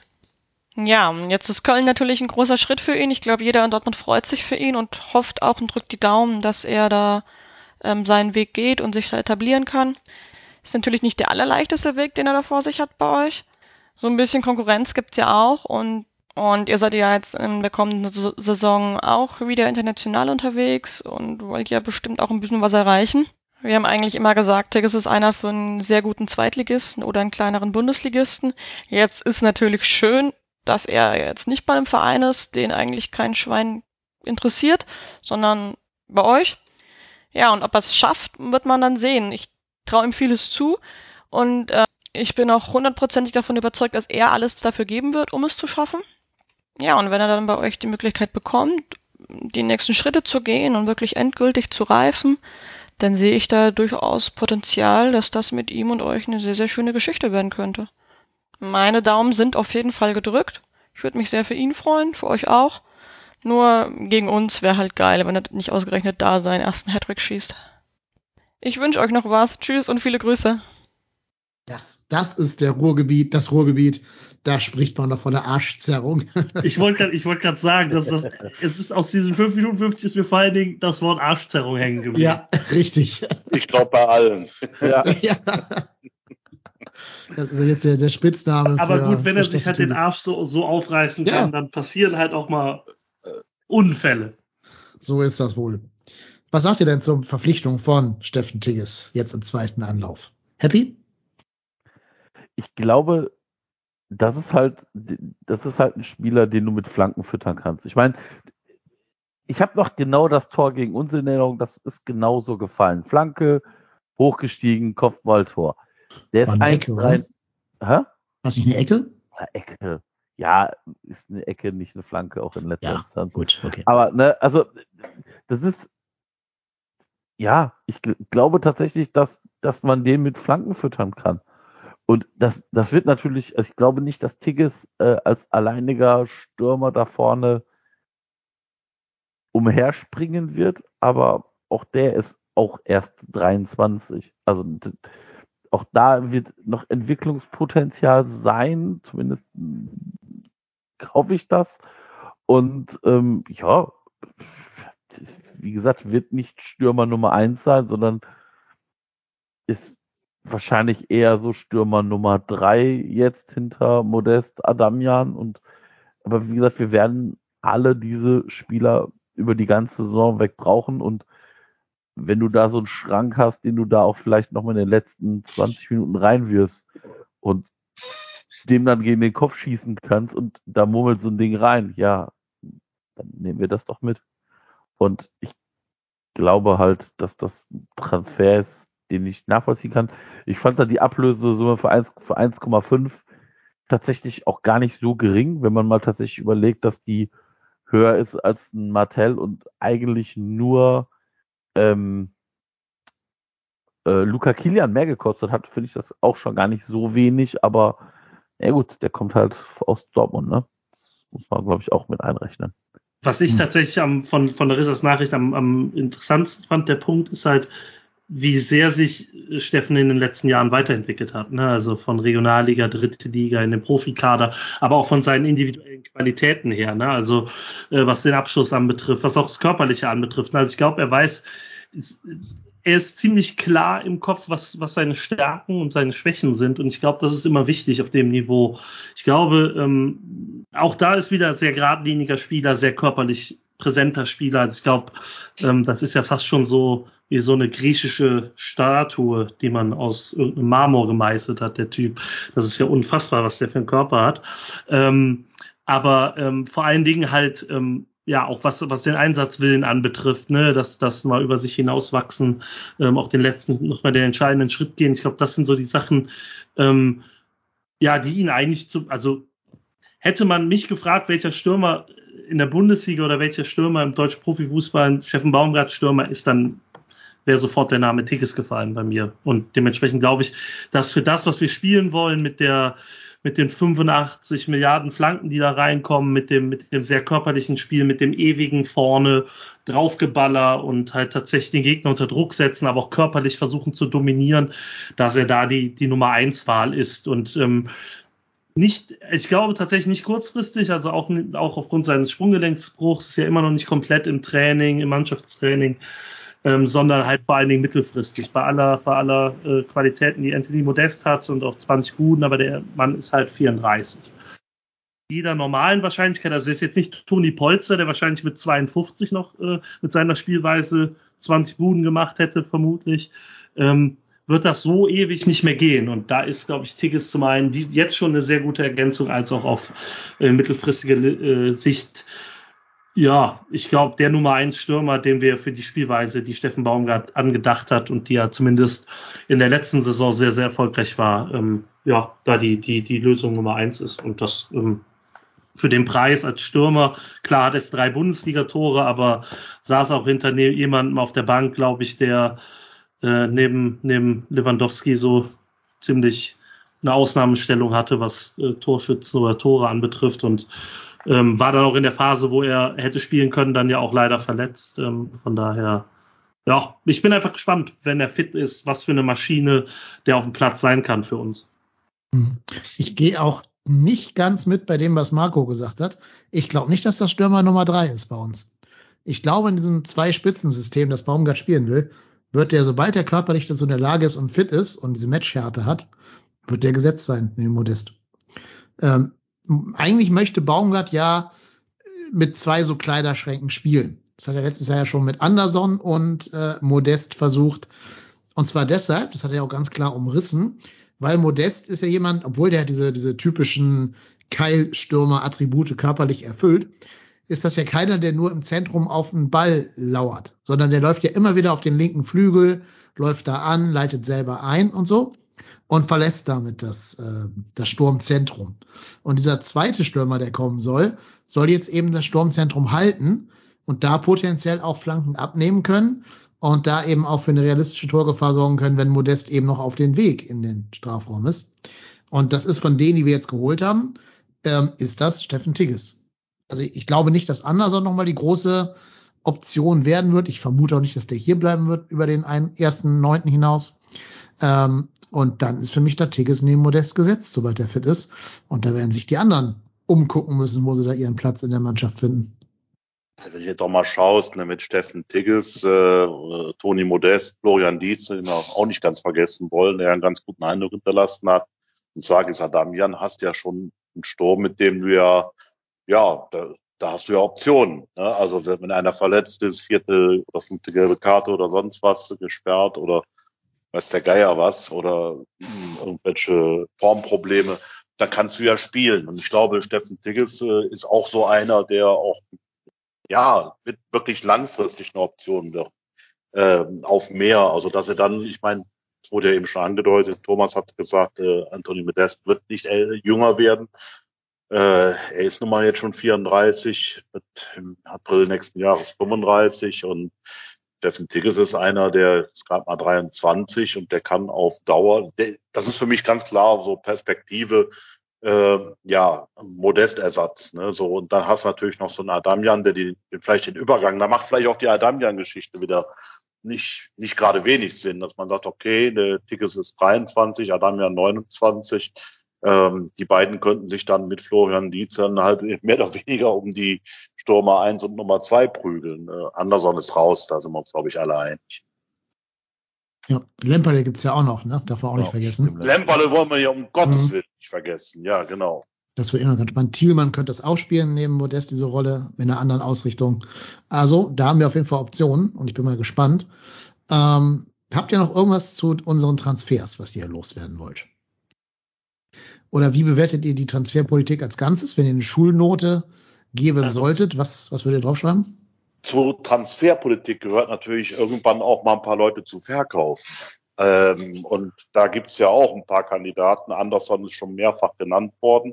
Dann haben wir einen doch ziemlich kostspieligen Ersatztorhüter, äh, über den man ja eigentlich auch mal reden könnte, äh, wie man das Problem, äh, Problem in Anführungsstrichen auf finanzieller Seite, äh, mittelfristig löst oder ob wir da vielleicht noch eine Chance haben, jemanden für ihn zu finden. Ich meine, dass heute Horn geht nach Bochum äh, getickert wurde, habe ich ja kurzfristig mal gedacht, ja Moment mal, die haben doch einen ganz guten Torwart, aber dann hieß es ja da, wer lacht denn da? Ich, ja, das, ja, ja, hätte ich die Schubkarre aus dem Schuppen geholt, hätte ich jetzt gesagt. ja, nee, aber jetzt, ich versuche das jetzt mal ganz, ganz seriös anzugehen und einfach schlicht zu sagen, dass wir noch das gar nicht noch final bewerten können, weil wir haben ja im Prinzip bisher nur Geld ausgegeben. Also gut, Sali Özcan, der ist ja dann gegangen, wo wir ihn ganz gerne behalten hätten. Ähm, aber ansonsten ist ja keiner weg. Ne? Also offiziell Jannis Horn, aber das war ja vorher klar. Ähm, dann kann man, glaube ich, dann die Transferperiode äh, erst abschließend bewerten. Aber von der Einkaufsseite ist es so, ich habe es heute schon ein paar Mal gesagt, äh, es macht von von der von den Daten her alles Sinn. Wir haben jetzt heute nochmal von den Fans, äh, von dem Podcast, bis auf Adamian, haben wir äh, das alles bestätigt bekommen, dass das auch wirklich so ist was in den Medien teilweise stand, da war, wurden ja auch auf diese Spieler jeder für sich doch eine sehr positive äh, Sache äh, herausgestellt und das haben ja heute eigentlich alle bestätigt. Ähm, also macht das bisher in meinen Augen alles sehr, sehr viel Sinn. Ähm, jetzt muss der Plan nur noch aufgehen, weil am Ende ist natürlich dann entscheidend, ob das auch alles so funktioniert, wie man sich das vorstellt. Ähm, aber so zumindestens was jetzt so bisher auf der Seite des Einkaufens passiert ist, würde ich Ihnen schon äh, eine 2 geben. Also wenn man das jetzt in Schulnoten einteilen wollen. Aber am Ende ist entscheidend, was dabei rauskommt. Ja, also ich glaube tatsächlich ähm, kann ich da kann ich mich da nur äh, anschließen. Ich glaube, auf dem Papier sieht das alles ganz vernünftig aus. Ich glaube, bei Adamian haben wir uns vielleicht andere Gedanken zur Kaderpolitik gemacht, als, als dann irgendwie die Verantwortlichen gemacht haben. Aber grundsätzlich auf der, auf der Zugangsseite ist das alles, glaube ich, recht gut. Also ich glaube, ähm, ich habe bei den, bei den jungen Spielern so ein bisschen, bisschen die Hoffnung, dass da vielleicht der eine oder andere sich noch was näher ranspielen kann. Olesen hat ja schon seine Zeiten bekommen am Ende der Saison. Ähm, äh, Florian Dietz hat in der Vorbereitung jetzt nicht den Eindruck gemacht, den man äh, am Anfang in seiner Kölner Zeit hatte. Äh, schöne Grüße hier an den Diederich, falls er zuhört. Ähm, wir haben immer an ihn geglaubt, ähm, als er mit null Toren aus Unterhaching kam und in den ersten Amateurspielen, glaube ich, den Eindruck hinterließ, dass äh, wir uns da irgendwie einen Kreisliga C-Stürmer gekauft haben oder geholt haben. Ähm, hat sich auch massiv weiterentwickelt. Das ist ähm, schön zu sehen, dass auch sowas mal überraschend funktioniert. Und ähm, ja, gibt ja noch so ein paar junge Kandidaten. Ne? Lemperle wurde eben genannt, Thielmann, der letztes noch viel gespielt hat, aber vielleicht auch noch mal einen Schritt gehen kann und all sowas. Das sind so Sachen, wo ich, der ja ziemlich viel Jugend guckt, dann noch mal so ein, so ein weiteres Augenmerk drauf hat. Ähm, von daher, ich glaube, natürlich muss man den Kader noch ein bisschen verkleinern. Ähm, das mit den Topverdienern wird ja bereits genannt. Also ich glaube, das sind dann so die, die klassischen Anderson, Horn und Duda, die da immer ins Spiel gebracht werden. Ähm, vielleicht kommt auch irgendwer anders noch auf die Idee, dass es nicht so cool ist, Spieler 16 bis 22 zu sein. Aber man muss letztlich auch ehrlich sein, dass alle, die noch irgendwie Altverträge haben, die nicht von dem aktuellen Management abgeschlossen sind, ähm, vermutlich derart gut verdienen, dass, ähm, ja, wie soll man sagen, ein Abschied nicht denkbar ist, ohne dass der SFC Köln ordentlich zuschließt. Also da wird jetzt, also selbst wenn Anderson noch gehen sollte, wird jetzt nicht sein, dass das komplette Budget da frei wird. Da wird der FC noch einen Tick nachhelfen müssen. Und das gilt, ich weiß nicht, wer da alles, wer da jetzt eventuell noch Abschiedsgedanken hegen könnte, was weiß ich, ein Easy oder sowas, falls er nicht an Schmitz vorbeikommt oder sowas. Die haben alle unter Armin Fee oder unter Horst Held unterschrieben und ich glaube, jeder wäre doof, der von den zwei einen Vertrag angedreht bekommen, bekommen hat, äh, den einfach mal so wegzuwerfen. Schade, dass wir keinen bekommen haben. Ja, ja, also nicht so, dass ich es nicht genommen hätte als Schnitzelklopfer oder was weiß ich nicht. Also verletzt und alt bin ich auch. Beste Voraussetzung. Ja, definitiv. Ja, dann glaube ich, haben wir hier die Transfers des ersten FC Köln jetzt sehr ausführlich besprochen. Ich will noch mal ganz kurz mit euch auf die gesamte Vorbereitung blicken. Ähm, der FC hat ja einige Testspiele gemacht. Der Beginn der äh, Vorbereitung war ein 1 zu 12, also man hat 12-1 gewonnen gegen die TUS Mondorf, Landesliga. 4-0 gegen Lustenau, dann 1-1 gegen Grasshoppers Zürich, dann die einzige Niederlage gab es gegen Mailand im Innovationsgame äh, gegen Offenbach 2-0 gewonnen und gegen den holländischen Verein, den ich jetzt garantiert falsch aussprechen werde, Nijmegen, Nijmegen, Nein, nein, wegen. Nijmegen, egal, nimm, nimm wegen, äh, 5-0 gewonnen. Ja, 5-0 gewonnen. Immer diese Testspiele. Also ich habe immer ein bisschen Angst, wenn die zu gut sind, dann wird meistens die Saison nichts. Deswegen war ich, war ich ganz froh, dass wir gegen Mailand äh, äh, ehrenvoll verloren haben. Ähm, ich meine, äh, ich bin kein Freund der These, dass in Köln jede, wirklich jeder ausflippt, wenn der FC mal gewinnt, aber ganz Unrecht hat Steffen Baumgart nicht, ja nicht. Wenn du das Spiel gewinnst, dann äh, ist natürlich hier in Köln wirklich die Hölle los. Also ging das für uns in dem Sinne ganz positiv aus, auch wenn Unentschieden auch ganz nett gewesen wäre, aber völlig okay.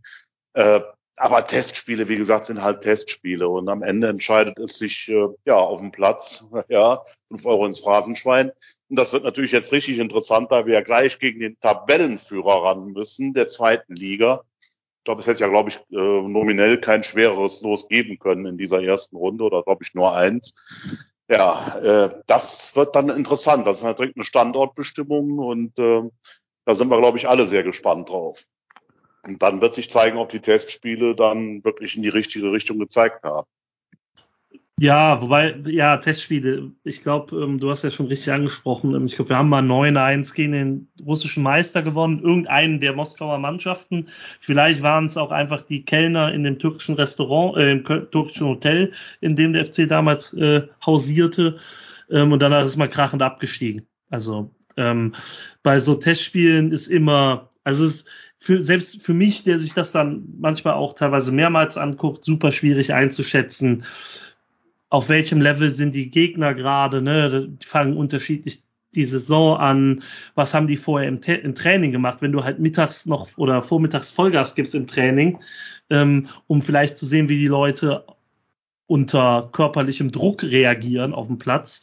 Ähm, ja, wir haben ja auch nie mit der nominellen Nummer 1 Aufstellung gespielt. Das muss man auch noch dazu sagen. Dementsprechend kann man ja immer nur so Fitzelchen mitnehmen an Erkenntnissen. Und ich glaube tatsächlich, dass es sich, ähm, ja, ähm, ich glaube noch nicht mal, also in der letzten Saison, glaube ich, standen wir nach Jena alle da und haben gedacht, oh mein Gott, das wird eine ganz, ganz lange Saison für uns.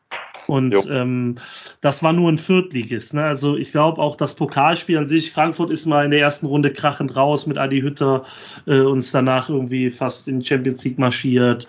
Ähm, auch das ist nur eine, Standort, eine kurze Standortbestimmung. Ne? Also bei aller Liebe für den DFB-Pokal, noch bei aller Liebe für die Europa Conference League, Brot- und Buttergeschäft ist die Bundesliga und da zählt am ersten Spieltag Schalke wegzuhauen. Ähm, und ich gehe, scheide gerne gegen Regensburg aus, wenn mir dafür, wenn mir dafür garantiert wird, dass wir Schalke weghauen. Weil das für mich ein sehr, sehr wichtiges Spiel ist, immer. Ähm, nee, aber klar, ne, es bleibt am Ende das, du kannst dir für nichts in der Vorbereitung was kaufen. Bringen keine Punkte und dementsprechend, Vorbereitung sah ordentlich aus. Ich glaube, man hat in keinem Spiel wirklich enttäuscht. Ich glaube, das gegen die Österreicher, ne, gegen Grasshoppers war es, ne? Grasshoppers, das war nicht ganz so Bombe, aber ansonsten war es eigentlich immer ganz okay. Von daher, Man muss jetzt, also man sieht auch, dass die Mannschaft versteht, was man spielen will und so, aber das heißt letzten, letzten Endes trotzdem nicht, wenn es ernst wird, dass es dann funktioniert. Von daher hoffe ich einfach, dass es funktioniert und Regensburg ist eine Aufgabe. Ne? Also es kommt im Übrigen Andreas Albers auf Herrn Chabot zu und das ist ein Schrank. Oh. Ja, passt ja dann. Ja, also ich finde, das schlechteste Spiel der Vorbereitung war Offenbach, trotz des Sieges. Da muss man aber auch relativierend hinzufügen, das war ja nur einen einzigen Tag nach dem Mailand-Spiel und die mussten noch nach, nach Offenbach äh, reisen. Also insofern kann man da, glaube ich, den Mantel des Vergessens über dieses Spiel drüber legen. Gegen Mailand, finde ich, haben sie sich teuer verkauft, ähm, haben auch viele Chancen oder zumindest viele Ecken sich rausgespielt.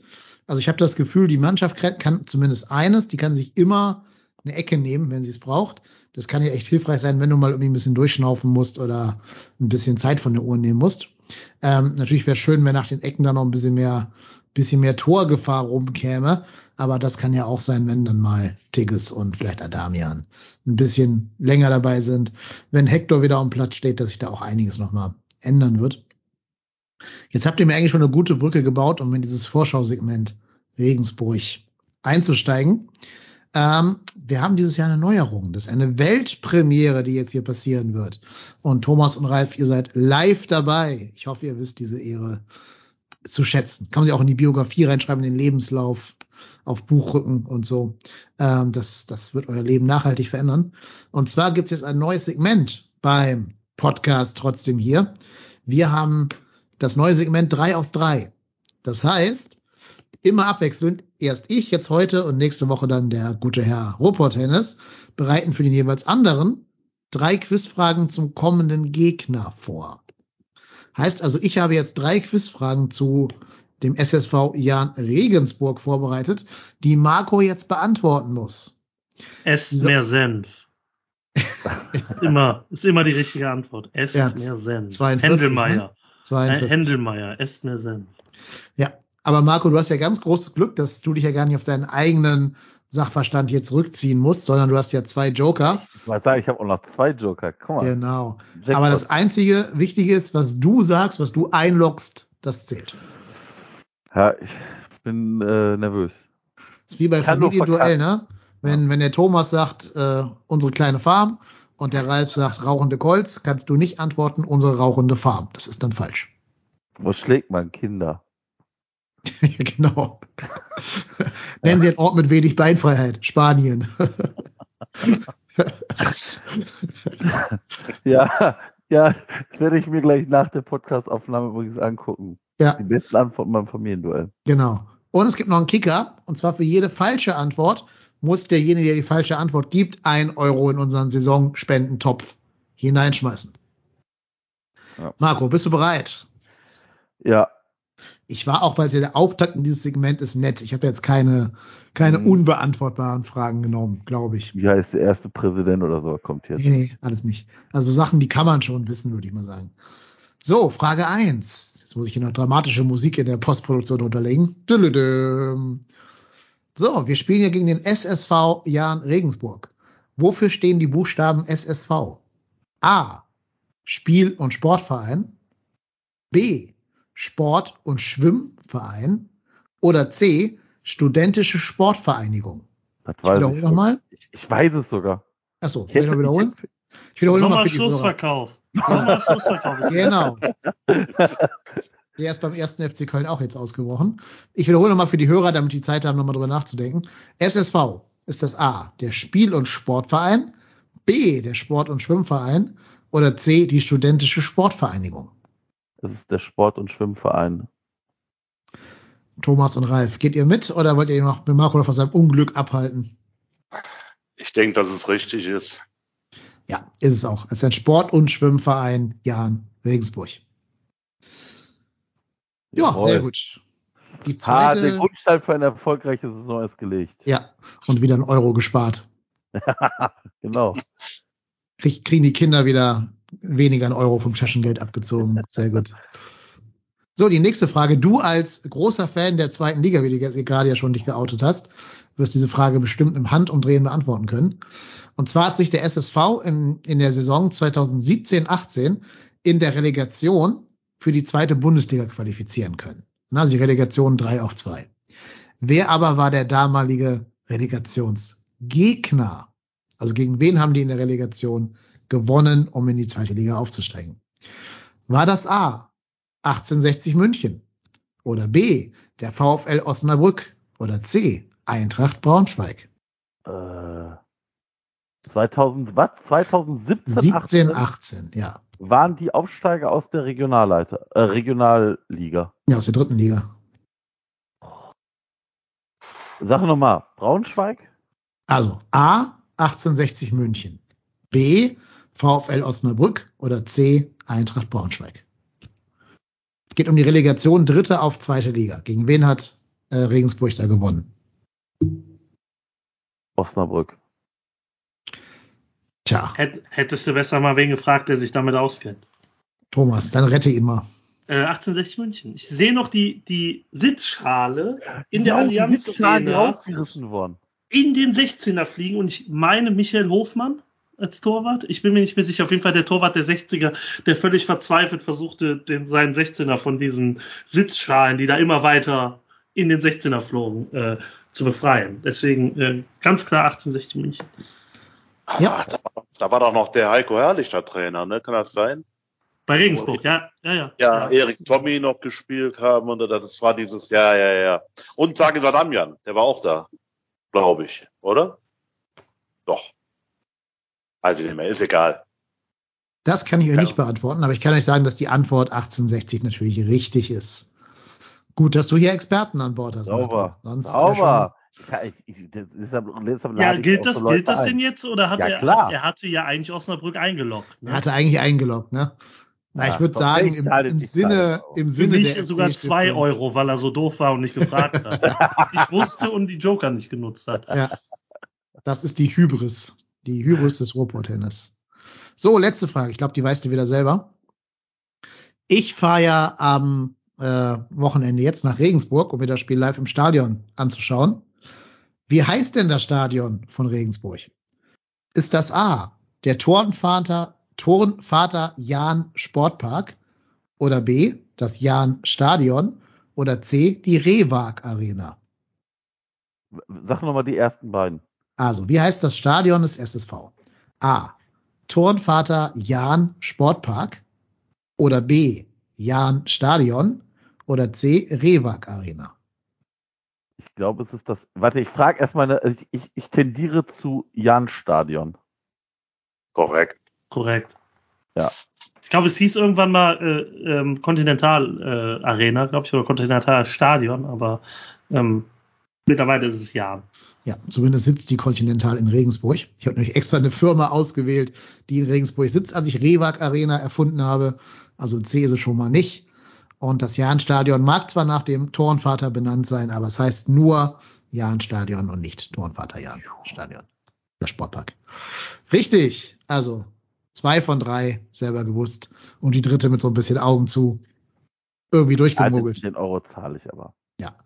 Den Euro zahlst du. Zwei Euro. Strafgebühr. Ja, ja, ja, ja, ja, ja. Ey, ich werde wahrscheinlich dieses Jahr noch genug zahlen müssen. Ja, wahrscheinlich. Aber wir kommen gleich zur Saisonwette. Erster wollte ich gerne bei dem Vorschausegment bleiben. Wir hatten unsere Hörerinnen und Hörer gefragt in, in einer repräsentativen Umfrage, was sie glauben, wie das Pokalduell ausgehen wird. Ähm, und zwar sagen 20 Prozent von 110 Leuten, dass wir uns deutlich durchsetzen werden, eine Runde weiterkommen werden. 53 Prozent sagen, ja, wir werden uns knapp durchsetzen. 5 Prozent erwarten ein klares, deutliches Ausscheiden und 22 Prozent erwarten ein knappes Ausscheiden. In was welche ist dieser denn, wie, wie denn, wie wird denn was definiert? Ab wann ist denn, ist es denn ein klarer Sieg für den FC? Also 1-0 schon ein klarer Sieg? Nein, Ja. wir, wir sind ja bei trot, wir sind ja bei trotzdem hier, wir definieren hier nichts genau. Ich glaube, jeder kann hinterher für sich festlegen, ob das ein klarer Erfolg war oder nicht. Zustände sind das hier wie beim Kölner Ordnungsamt. Ich, So ist das. Ja, Wir müssen uns auch ein bisschen den Geflogenheiten in der Stadt anpassen. Aber bei uns darf man auch noch singen im Podcast. Ja, aber bitte tut's ich, trotzdem ni- nicht. ich nicht, ich bin nicht im Stadion in Köln. Ich darf nicht Nee. mehr singen.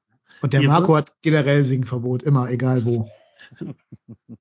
Nee, nee, also ich tue es nicht, weil nee, ihr, ihr wollt ja noch ein paar Hörer behalten. Ja. vor, vor dem Spiel gegen Hoffenheim, Marco, darfst du nochmal deine, deine Hoffenheim-Hymne zum Besten geben. Oh, ja, oh. Wann spielen wir denn gegen Hoffenheim? Weiß ich nicht, aber irgendwann. Ja, aber wir bleiben bitte bei Regensburg. In welche von diesen Kategorien wird ihr euch denn einordnen? Sagt ihr, das wird eine entspannte Nummer und keine Ahnung, man sieht den Klassenunterschied oder wird das ein Zittersieg oder gar ein Ausscheiden? Oh, also das ist ja wieder, ne, also Timo Horn spielt den Tor, ne? Mhm. Äh, dann, Also klarer Sieg. Drei Vorlagen. ja, es, ich meine, das ist ja so eine Sache, äh, ich, ich halte da ja nichts von. Also letztes Jahr war das für mich nachvollziehbar, äh, dass man das gemacht hat, äh, weil Timo Horn die letzten Jahre nun wirklich nicht gerade überperformt hat, um es mal ganz vorsichtig zu sagen. Und äh, ein doch relativ starker Neuzugang kam, neuer Torwarttrainer und äh, man hat ja schon im ersten Interview des Torwarttrainers gehört, äh, dass da, ja, wie soll ich sagen, also dass er da Horn schon kritisch sah. Äh, und deswegen war damals diese Aufteilung ja eigentlich durchaus nachvollziehbar. Jetzt, nachdem sich äh, Schwäbe ja in meinen Augen als ganz klare und eindeutige Nummer eins herauskristallisiert hat, weiß ich nicht, ob man das so wieder so machen muss. Also das ist äh, klar, man hat mit Timo Horn, das darf man nie vergessen, einen verdienten Spieler, das äh, bei aller Kritik, die ich sportlich an ihm geübt habe, äh, in den letzten Jahren jedenfalls, also halt so nachgelassen hat, äh, da äh, ist das einerseits nachvollziehbar, dass man ihm jetzt da nochmal die Bühne bieten will, vielleicht auch ein Stück weit nochmal, wohl jeder kennt Timo Horn, aber okay, ich sag's trotzdem, dass man ihn vielleicht nochmal ins Schaufenster stellt auf der einen Seite. Auf der anderen Seite, ich meine, gerade den Pokal sollte man doch jetzt wirklich ernst nehmen. Wir haben ja im letzten Jahr gesehen, welche Möglichkeiten sich da auftun könnten. Ähm, und da würde ich schon versuchen, naja, auch schon da in dem Bereich der stärksten Mannschaft aufzulaufen. Aber okay, ist halt die Entscheidung, die Steffen Baumgart gefällt hat. Völlig okay. Und der Timo ist ja auch noch durchaus in der Lage, noch äh, gegen den Zweitligisten ein ordentliches Spiel abzuliefern. Also äh, wollen wir jetzt nicht mal völlig rumunken. Da habe ich lange drum herum geredet. Ich sage, es wird knapp. Es wird eng und der FC wird sich wahrscheinlich erst in der Verlängerung oder sogar erst im Elfmeterschießen durchsetzen. Souveränes Weiterkommen. Wäre mir lieber. Ganz einfach, also unabhängig davon, ist es gut, dass die Tabellenführer sind aktuell, weil die wird keiner unterschätzen, keiner wird vorher sagen, ja, es ist nur Regensburg, musste halt weiterkommen, musste aber. Ähm, ganz ehrlich, das ist, ich habe, ich sehe die Spiele ja auch, das ist zweite Liga, das ist nicht gut. Wenn man, wenn wir uns schon vom Tabellenführer der zweiten Liga in die Hose machen, brauchen wir, glaube ich, in der Bundesliga gar nicht erst anzutreten. Das ist zum Auftakt natürlich nicht die, die netteste oder einfachste Wahl. Natürlich wird man am liebsten irgendwo bei, was weiß ich, TuS Ennepetal spielen oder sowas und 84-0 gewinnen und locker nach Hause fahren und spielen irgendwelche 14-Jährigen oder so, die mal ein bisschen Rampenlicht sehen, aber ganz ehrlich, also so selbstbewusst muss man sein, dass man sagt, da kommt man weiter. Und da wird man dann auch die Weichen relativ früh hinstellen können. Also ich glaube, dass das keine, kein, äh, wir reden ja immer drüber, ne, FC, immer, wow, Wackelkandidat, erste Runde, 15 Jahre nicht mehr erste Runde ausgeschieden, Freunde. 2007 müsste es gewesen sein bei Werder Bremen 2. Äh, Harnik damals. Martin Harnik Show. Ja. Da führten Ja. wir 2-0. Ein Thomas Reinscheid am Bierstand sagte die verdächtigen Worte. Das wird ein entspannter Nachmittag, Leute. Wurde Ja, ja hast nicht. du ja gerade auch gesagt. Ne? Wurde es ja nicht. Ja, diesmal sage ich das ja vor dem Spiel und nicht während wir 2-0 führen. Weil das habe ich nämlich wenige Wochen später in Frankfurt beim Spiel gegen den SVW in Wiesbaden nämlich auch gesagt, als der 1. FC Köln führte. Und dann kam Ronny König. Und seitdem versuche ich das während der Spiele zu unterlassen, zu denken, dass irgendwann was entschieden ist. Aber ich bin trotzdem der Meinung, dass der FC da relativ souverän durchmarschiert. Das sind der 1. FC Köln, wollen deutscher Meister werden, Europa Conference League gewinnen. Müssen wir auch Regensburg schlagen, ganz einfach. Ja. Klingt logisch. Kein Weg dran vorbei. Außerdem, außerdem steht der Timo Horn im Tor. Ne? Ja, dann. Rondorfer Legende. Ja, ich, ich, wie gesagt, ich, ich äh, würde es mir wünschen, dass ich dem Thomas äh, recht geben kann. Ich äh, glaube tatsächlich, dass es, äh, wenn ein knapper Sieg wird. Aber ich, ich gebe ich geb dem Thomas recht. Also eigentlich ist es wahrscheinlich sogar besser, dass Regensburg jetzt oben steht, weil du konntest dir die auch schon zweimal angucken. Also ich glaube nicht, dass die aus den Testspielen von uns irgendwas ableiten können, wer da auf dem Platz stehen wird bei uns. Ich glaube, unsere Startelf ist schon sehr durchsichtig, bis auf zwei, drei Positionen. Oh, Kommen wir gleich drauf. Wir können sie ja mal aufstellen, die Mannschaft. Ich würde wetten, dass wir das zu 90 Prozent richtig machen. Ja. Aber pff, ja, ich, wie gesagt, ich, ich bin tatsächlich gespannt. Regensburg hat jetzt beide Spiele gewonnen in der Liga. Ja. Aber heißt jetzt auch nichts, ne? Also ich meine, die haben noch kein Gegentor kassiert. Erste Minute, Erik Martell 1-0 für, für den FC, passt auf. Sag, wenn das so passt, also wenn das, ich wette, ich, ich mache hier wieder irgendwelche obskuren Wetten, die dann nicht in, die dann nicht eintreffen. Wenn Erik Martell in der, in, bis zur 10. Minute das 1-0 macht, zahle ich 100 Euro in den, in den äh, Saisonspendepot. Ja, das ist natürlich leicht, weil der spielt ja gar nicht von Beginn an. Also Weiß ja, das weiß ja nicht. Doch, das sehen wir gleich. Ich sag dir gleich genau, wer spielen wird. Das wird Dann, exakt dann sage ich dir, dann sag ich dir, wer das Tor bis zur 10. Minute macht und Ja. äh, zahle ich 100 Euro. Ja. Und dann verlieren wir 5-1. Ja, wahrscheinlich alles, aber egal. Ähm, was wollte ich sagen? Ach ja, man muss, glaube ich, immer sich so ein bisschen an das Kiel-Relegationsspiel erinnern. Ähm, also nicht ans Hinspiel, das war nicht so erfolgreich, aber ans Rückspiel. Da hat man dann schon gesehen, dass erste Liga nochmal ein anderer Schnack ist als zweite Liga. Ähm, Im ersten, glaube ich, sind die Nerven mit denen durchgegangen, aber auch da war man ja die bessere Mannschaft, was so, was Torschancen herausspielen angeht. Man hat einfach nur die, die vielen Torchancen nicht in Tore umgemünzt. Und ich denke mal, wenn du es jetzt halt tust und wenn Spieler, auf die es ankam, wie Modest, wie äh, vielleicht auch Benno Schmitz mit seinen Flanken und so, wenn die ihre Form rüber retten können, und danach sah es ja in der Vorbereitung durchaus aus, dann glaube ich auch, dass ich da Team, Team knappes Weiterkommen bin. Also knapp heißt für mich ein Tordifferenz und das würde ich dann so sehen. Aber ist okay. Also nimm ich. Ich nehme auch ein, ein dreckiges Weiterkommen mit einem abgefälschten Eigentor oder sowas. Nimm ich alles. Ja. Ich nehme ich nehm jeden Sieg immer mit. Ja. Also, Also Pokal wäre so generell halt schön, ne? weil ich meine, wir wissen alle, der FC und der Pokal, das ist in den letzten Jahren irgendwann ab, ab, ab wann war das immer für Achtelfinale, dann äh, irgendwie immer Ende. Also es wäre mal schön, wenn es mal ein bisschen weitergeht. Im letzten Jahr sind wir übrigens auch gegen Zweitligisten rausgeflogen, ne? also ewigen Zweitligisten mittlerweile. Die Äh, letzten beiden Jahre sogar. Ja, davor nämlich gegen, ja, davor Ja. gegen Regensburg, genau. auch gegen Regensburg, ja. Also Ja, das ja. geht also, ne? Also von daher musste sie schon ernst nehmen. Ich wünsche es mir natürlich, dass Thomas Tipp in Erfüllung geht. Äh, aber ich habe so ein bisschen, ich kenne ja meinen FC, den Verdacht, dass wir diesmal wieder mal ein bisschen länger leiden müssen. Aber am Ende werden wir uns durchsetzen. Punkt. Ja, das muss man aber auch sagen, das Ausscheiden gegen Regensburg, das war ja nur, Verpfiffen. das habe ich jetzt nicht gesagt, das hast du gesagt. Ich sag mal mindestens kurios. Also, das war wieder so ein Fall von, wir haben irgendwo eine Regel in der Schublade gefunden, die wir jetzt gegen den ersten FC Köln anwenden werden, auch wenn kein Mensch sie nachvollziehen kann. War da Felix Zweier Tor, äh, Schiedsrichter? Ich weiß es gar nicht mehr. Boah, wahrscheinlich. Das würde mich nicht überraschen, sagen wir so.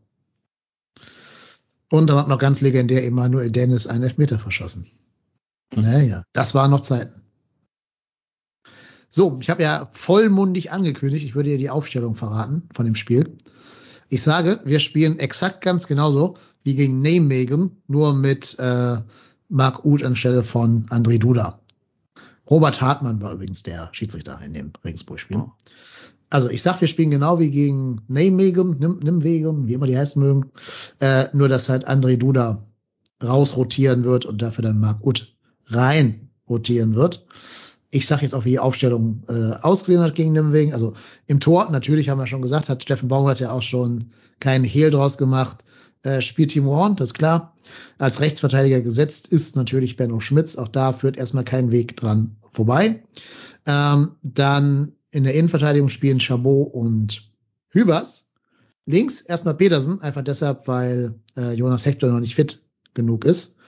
Und dann spielen wir mit Raute. Hm, Das heißt, wir werden nur einen defensiven Mittelfeldspieler zu Gesicht bekommen. Das wird Skiri sein. Auf den Halbpositionen spielen dann Thielmann und Mainer und Marc Uth auf dieser Zehnerposition und davor spielen Modest und X. Also das ist die einzige Position, wo ich diskutieren würde, ob da, da Adamian spielt wie gegen Nemingen oder nicht doch Florian Dietz für seine tolle Vorbereitung belohnt wird oder Tim Lemperle. Lemperle. Ja, wobei Dietz hat die beste Vorbereitung gespielt, was reine Tore angeht. Ähm, ja, weiß ich nicht. Ähm, seht ihr es anders? Habt ihr da mit meiner Deutung ein Problem oder wer spielt neben Modest? Ich sag, dass Keins spielt statt meiner. Auch wenn Keins keine brillante Vorbereitung gespielt hat, aber die habe ich bei meiner auch nicht gesehen. Ähm, ansonsten sehe ich Lemperle neben. Also, wenn es rein nach Leistung gehen würde, spielt da Tim Lemperle neben Anthony Modest. Ich weiß nicht, was ähm, für ein Ding äh, Steffen Baumgart mit Tim Lemperle hat, mit seiner Art und Weise vielleicht auch, aber ähm, Adamian hat nicht die komplette Vorbereitung mitgemacht, hat auch schon seinen Anpfiff bekommen mit dem Anlaufen. Da kam ja auch das Zitat zu Marc Uth her. Ähm, ja, ansonsten sehe ich es ähnlich. Also abwehrtechnisch, äh, ich glaube, Torwart ist eh klar. Ähm, ja. ja, ich glaube auch, dass man ein bisschen offensiver spielen kann im, im, im, im Mittelfeld.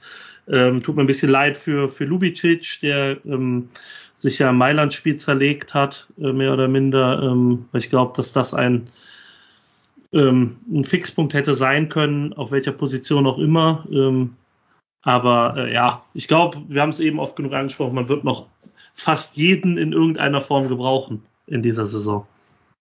Also der Kader ist ja auch so aufgebaut, so, äh, ich meine, auch wenn noch welche äh, irgendwann weggehen werden, das wird ja sicher passieren, ist das doch schon ganz schön breit. Ne? Und die Breite wirst du brauchen äh, für die ganze Saison. Das heißt, wir werden sowieso wahrscheinlich zwei Mannschaften sehen über die ganze Saison, also verteilt äh, mache ich mir also auch wenig Sorgen, dass wir diesmal da, wir sind auf jeden Fall deutlich anders aufgestellt, als wir uns das letzte Mal für Europa qualifiziert haben. Äh, es ist ja noch nicht die richtige Qualifikation, wissen wir alle, aber nun denn. Äh, was das Spiel jetzt gegen, äh, gegen Regensburg angeht, denke ich auch, der Kern wird die Mannschaft sein, die gegen Nijmegen gespielt hat. Und ja, vielleicht mit ein, zwei Änderungen, die ja gerade schon angesprochen wurden er kann ja aus dem Vollen schöpfen. Also er hat ja wirklich dann viele Wünsche erfüllt bekommen, die er gerne, also die er, die er sich letztendlich die Wünsche, die er gestellt hat, wurden mir ja fast alle erfüllt.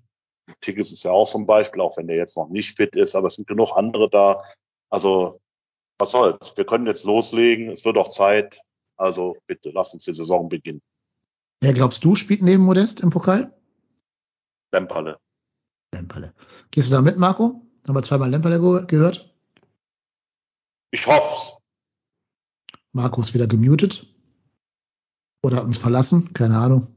Nee, Marco sucht wahrscheinlich, äh, versucht sich gerade mit Regensburg nochmal schlau zu machen, ob es wirklich das Jahnstadion war. Der, der, der sammelt erstmal 100 Euro zusammen in Pfandflaschen oder so. Ich wollte wollt gerade sagen, muss erst die 2 Euro noch zusammenkratzen, ja. bevor er sich nochmal äußern kann zu irgendwas. Ja, kriegen wir schon hin. Also Lemperle, um da mal drauf zurückzukommen, Lemperle finde ich auch eine ganz spannende äh, Personalie ähm, den ich ja eben mal schändlicherweise vergessen habe, als ich den Sturm aufführte. Gerade den äh, sehe ich ja als unheimlich interessant. Der, der wirkt ja auf mich ein bisschen, ganz klein ein bisschen wie der junge Helm ist. Also ich bin wirklich mal gespannt, wie der sich weiterentwickelt und vor allen Dingen, wie dann das äh, Verhältnis mit Steffen Baumgart auch weitergeht, weil das birgt ja so ein kleines bisschen Potenzial für äh, ein bisschen Hollywood. Schauen wir mal. Ähm, man hat das wohl nicht so gern gesehen, dass er damals den Berater gewechselt hat direkt. Bogon ist auch nicht gerade die ähm, Beraterfirma, die man beim FC wohl so gerne sieht. Und das hat sicher auch dazu beigetragen, dass man ihm so ein bisschen so den Stempel so schwierig aufgedrückt hat. Ähm, bin gespannt, wie das weitergeht, weil rein sportlich macht er auf mich einen super Eindruck. Äh, das könnte wirklich ein guter werden. Schauen wir mal, ob der vom Kopf her mitmacht und wie das mit Steffen Baumgart klappt. Ja, ich bin auch gespannt. Ähm, ich habe noch nicht das ganz große Vertrauen, dass Baumgart ihn dahin stellen wird. Vielleicht sehen wir sogar sowas wie das Mark Uth neben Modest stürmt und dann Duda auf die Spitze der, der, der Raute äh, rotiert. Weiß ich nicht, keine Ahnung. Ich glaube, dafür hat aber Duda auch zu wenig Vorbereitung gespielt, um sich dafür hätte empfehlen zu können.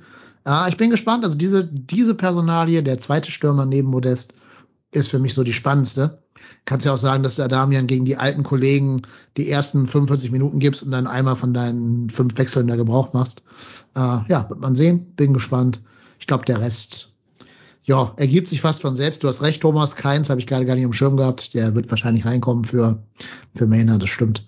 Und dann, ja, hat sich leider Markus Mikro äh, verabschiedet. Das heißt, er kann uns jetzt nicht sagen, welcher Spieler. Ah. Ich, ich hoffe, ihr hört mich. Ja, keine Ahnung, was da ja. jetzt war. Auf einmal hat, mein, hat Skype gesagt, ihr Mikrofon funktioniert nicht, denke ich. Das wäre Skandal, aber ich habe nichts gemacht. Keine Ahnung. hat sich deaktiviert, habe ich einmal geswitcht und jetzt funktioniert es wieder. Ja, welcher Das Spieler ist natürlich schön. Profi, Vollprofi. Hast du doch Ähm, wieder angefangen zu singen, dass das Mikro rituellen Suizid begangen hat? Keine, Ahnung- keine Ahnung, was das war. Ich, ich weiß es nicht. Keine Ahnung, war sehr komisch. Ja, welcher Spieler schießt nach 10 Minuten für 100 Euro das erste Tor? Wir haben dir gerade gesagt, wer spielt. Jetzt musst du hier deine, deine Wettschulden am ersten Spieltag direkt einlösen. Wenn Tim Lemperle spielt, dann Tim Lemperle. Und wenn er nicht spielt, Dann nicht. Wird ja schwierig Dann- in den ersten 10 dann- Minuten. Da wette ich 100 Euro, dass er kein Tor schießt. mit dem. Tausende, Tausende Euro. Also, wenn Tim Lemperle nicht in der Startelf stehen sollte, müssen wir beide nochmal kommunizieren, wen ich stattdessen wähle. Wenn wir die Startelf vorliegen haben. Ja, wenn wir die Startelf vorliegen haben. Okay, machen wir. Und dann halten wir euch per Twitter auf dem Laufenden, liebe Hörerinnen und Hörer. Apropos, da wir gerade schon über die Saisonwette reden, können wir auch mal auflösen, was denn jetzt unsere Saisonwette sein wird für dieses, äh, für diese Saison. Wir haben ein bisschen was anderes gemacht als im letzten, ähm, im letzten Saison. Also Ziel ist natürlich immer der Klassenerhalt. Das heißt, der Klassenerhalt muss ein bisschen Geld in die Kassen spülen. Sollten, sollte die Herrenmannschaft die Klasse halten, gibt es 19,48 Euro. Sollte die Frauenmannschaft den Klassenerhalt schaffen, gibt es auch 19,48 Euro. Und sollten sogar beide nächste Saison die Klasse halten, also keiner von beiden absteigen, dann gibt es zusammen sogar 50 Euro. Dann haben wir gesagt, wir wollen den Einsatz junger Spieler weiterhin ähm, wertschätzen und belohnen. Das heißt, jeder Spieler, der äh, im Jahr 2000 oder später geboren wurde, sobald er eine Sekunde spielt in einem Pflichtspiel, kommt ein Euro in den Topf. Und die haben ja letztes Jahr dann am meisten Geld da reingespielt neben Modest, diese jungen Leute. Insofern. Lieber Steffen Baumgart setzt ganz viel auf Jan Thielmann, auf Tim Lemberle, auf Erik Martel und so weiter. Des Weiteren haben wir gesagt, wir müssen mal ein bisschen Last von den Schultern von Toni Modest runternehmen, falls er nicht sowieso mit einem Wechsel liebäugelt. Deswegen gibt's für jedes Tor in allen Wettbewerben, das nicht von Anthony Modest erzielt wird, jeweils zwei Euro. Und dann gibt's für ein Überstehen der Europa Conference League Playoffs 10 Euro. Und dann für jede weitere Runde in einem der beiden Pokalwettbewerbe, also DFB oder äh, Europa Conference League, gibt es jeweils 5 Euro. Und das Ziel ist die FC-Stiftung dieses Mal. Wiederhole nochmal, Klassenerhalt Herren, Klassenerhalt Frauen, beide zusammen. Einsatz der Jugendspieler 2000 und jünger. Äh, Tore nicht modest, Playoffs erfolgreich bestreiten und danach dann je Pokalrunde, DFB und UECL. Ja, das ist unsere Saisonwette. Ach, Europa, stimmt, kommt ja auch noch. Ja, ja, da war was, ne? ja. Wann ist Auslosung? Ach nee, Auslosung gibt's ja gar nicht in dem Sinne. 2. August ist die Auslosung. Doch eine Auslosung. Ja, Ah, 2. August werden die, die letzte, die vierte Qualifikationsrunde, die sogenannten Playoffs, ausgelost.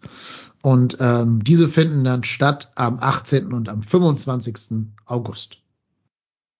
Was übrigens sehr schade ist, weil ich habe am 18. äh, August habe ich leider eine Karte für Rocco Schamoni. Jetzt muss ich mir entscheiden, was will ich lieber? Will ich lieber Rocco Schamoni sehen oder lieber wie der 1. FC Köln gegen Klusch 0 zu 0 spielt oder so? Also Ja. mich dürftest du das nicht fragen, weil äh, das, muss, das musst du dann selber entscheiden, was du da vorziehst. Ja, ich fürchte, ich bin Freak genug, um die Rocco Schamoni-Karte zu verkaufen. Sehr, sehr schade. Ist leider verschoben worden wegen Corona. Das war am anderen, anderen Termin und dann War hat es leider dahin verschoben. Wann ist das Rückspiel? 25.8. Genau heute in einem Monat. Ist aber noch nicht klar, was da Heim- und Auswärts ist. Ne? Also noch nicht Nee, viel nee, nee. Plan. Ne? Alles, alles gut. Wenn Nee. nicht, falls ihr noch Fragen habt, ins Seminar bei Khaled Nahar gehen. Ja, Khaled hat auf alles eine Antwort. Wenn nicht, weiß er, wo es die Antwort gibt. genau. Wenn nicht, Genau. muss er sich schlau machen. Ja, aber das macht er ja. Noch Das macht schlauer. Er, da macht er ein paar ist, Nachtschichten und dann kommt da ein, ist ja, ein sieben-threadiger, sieben-tweetiger Twitter-Thread, wo euch alles erklärt werden wird. das ist richtig. Wir freuen Genau. uns drauf. Genau. Und dann noch in eigener Sache. Ähm, ihr habt es vielleicht, wenn ihr uns auf Social Media folgt oder unseren YouTube-Kanal abonniert habt, gesehen. Da habe ich ein kleines Unboxing-Video hochgeladen. Wenn ihr das noch nicht gesehen habt, guckt euch mal an. YouTube und danach trotzdem hier suchen. und dann das aktuellste Video anschauen. Ähm, also jetzt nach diesem hier, was ihr jetzt gerade hört.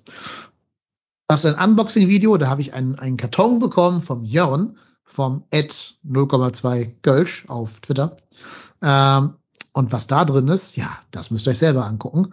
Also schaut mal das Video an, ich verlinke es auch in den Show Notes, wenn ich dran denke und Marco mich dran erinnert. Ähm, und dann, ja, das wird nochmal eine coole Aktion werden. Ich hoffe, dass wir da, ich sag mal, Gehör am Geisbockheim finden werden. Wenn nicht, verschaffe ich mir Zutritt. Ja. Sollte denen klar sein. Ja, ja. Also es hält sich ja bis heute die Geschichte, dass man in die HSV, äh, also vom, vom, vom Hamburger SV in die Geschäftsstelle reinkommen konnte, wenn man einen vierstelligen Türcode eingeben musste. Und es hält sich bis heute hier in Hamburg hartnäckig das Gerücht, dass dieser vierstellige Türcode vom HSV welcher gewesen ist. 1, 2, 3, 4. Nee, nee, die waren schlauer als das. Äh, äh, äh, wann ist der HSV nochmal? Ja, 1889. 1887. 187. 187, ja. Ja, ja, ja. Und ich wette, beim FC kommst du mit 1948 auch sehr weit. Wahrscheinlich. Ja. Also außer die hören das hier jetzt dann nicht mehr. Dann ist es 1, 2, 3, 4. Ja, ja, sagen, Weil, ja. ne, du musst oder du drei musst oder viermal die neun oder Du viermal musst die es null. nicht nur he haben, du musst es doch he haben. Und so. Wobei der HSV ja auch fuscht mit diesen 1887, ne? Das ist ja, äh, das sind ja die Vorgängervereine. Der HSV macht es ja wie viele andere Vereine auch nicht so ganz ehrlich. Der FC ist ja viel zu ehrlich. Wir sind ja 01 und 07 gegründet, so gesehen. Mhm. 1948 kam es zur Fusion. Beim HSV war es ähnlich. Äh, nur die haben das anders verkauft, also ein anderes Marketing. Das nur mal nebenbei bemerkt. Auch wieder unnützes Wissen. ja, Vorwärts nach weit, sag ich da nur. Vorwärts nach Genau. weit. genau. Das, genau. Also das, das, das rundet das jetzt wieder ab. Der Bildungspodcast. Absolut. Ja, und ich finde, diesem Bildungsauftrag sind wir heute hier in epischer Breite gerecht geworden. Zwei Stunden dreißig. Also, was kann man mehr seinen Gästen noch abverlangen? Ähm, ich glaube, ihr müsst jetzt einfach mal alle hier ins Bett entlassen. Und auch mein geliebter kleiner Hund möchte gerne mal auf Toilette. Insofern beenden wir es an dieser Stelle und äh, wünschen dem ersten FC Köln alles Gute gegen Regensburg. Wie gesagt, ich werde ja vor Ort sein und mein Bestes tun und da die Sitzschalen rausreißen und in den, in den 16er reinwerfen.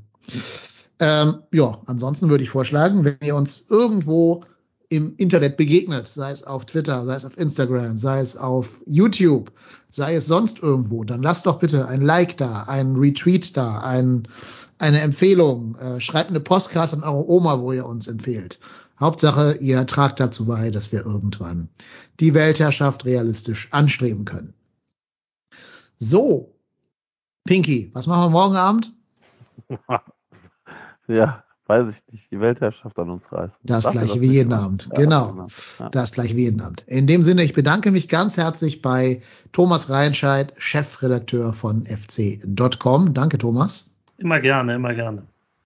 Und ich bedanke mich ebenfalls gerne bei Ralf Friedrichs, ehemals FC-Stammtisch, Buchautor und gern gesehener Gast bei uns. Ja, es hat wieder wie immer riesen Spaß gemacht und äh, am Montag sind wir dann mal alle wieder ein bisschen schlauer und wissen, was wir hier von Quatsch geredet haben oder vielleicht mal recht hatten. Ganz genau. Wir werden das hier nachbesprechen, dann auch ich, euch auch auf die Bundesliga-Saison einschwören. Ja, danke auch dir, lieber Marco, und auch du bist ja am Montag wieder dabei dann. So sieht's aus. Bis dahin, Oh, mein diese Begeisterung. Wow. Na, ich freue mich. Ich, Äh, das Montag. Äh, dieser Podcast schon wieder, Gott. Ja, äh, Freunde, Vorfreude. Ja, vor allem, wie ich den Marco kenne, hat der eh wieder irgendwelche VIP-Karten da für Schalke. Und dann kann er wieder Äh, in der Loge da randalieren. Oder ist das, ist das in Köln? Ich weiß es gar nicht. Ja, ich weiß es nicht. Ja, stimmt. Wir haben ein Heimspiel zum Beginn. Wow. boah, mal, ey, mach mich jetzt nicht schwach. Ich habe Karten schon fürs Rückspiel mir organisiert. Ja, 28. Januar kannst du schön im Winter da in der VIP-Loge im Warmen sitzen. VIP-Loge. Ja. Auf dem Feld stehe ich. Ja, ja, ja. So, in dem Sinne bleibt uns gewogen. Mein Name ist Dennis. Ich bin der Moderator dieses kleinen, feinen Podcastes. Ich bin auf Twitter als @kyLennep zu finden und der Marco als @ruhrporttennis und unsere Gäste verlinken wir euch einfach in den Show Notes. Bleibt gesund, macht es gut. Tschüss. Tschüss.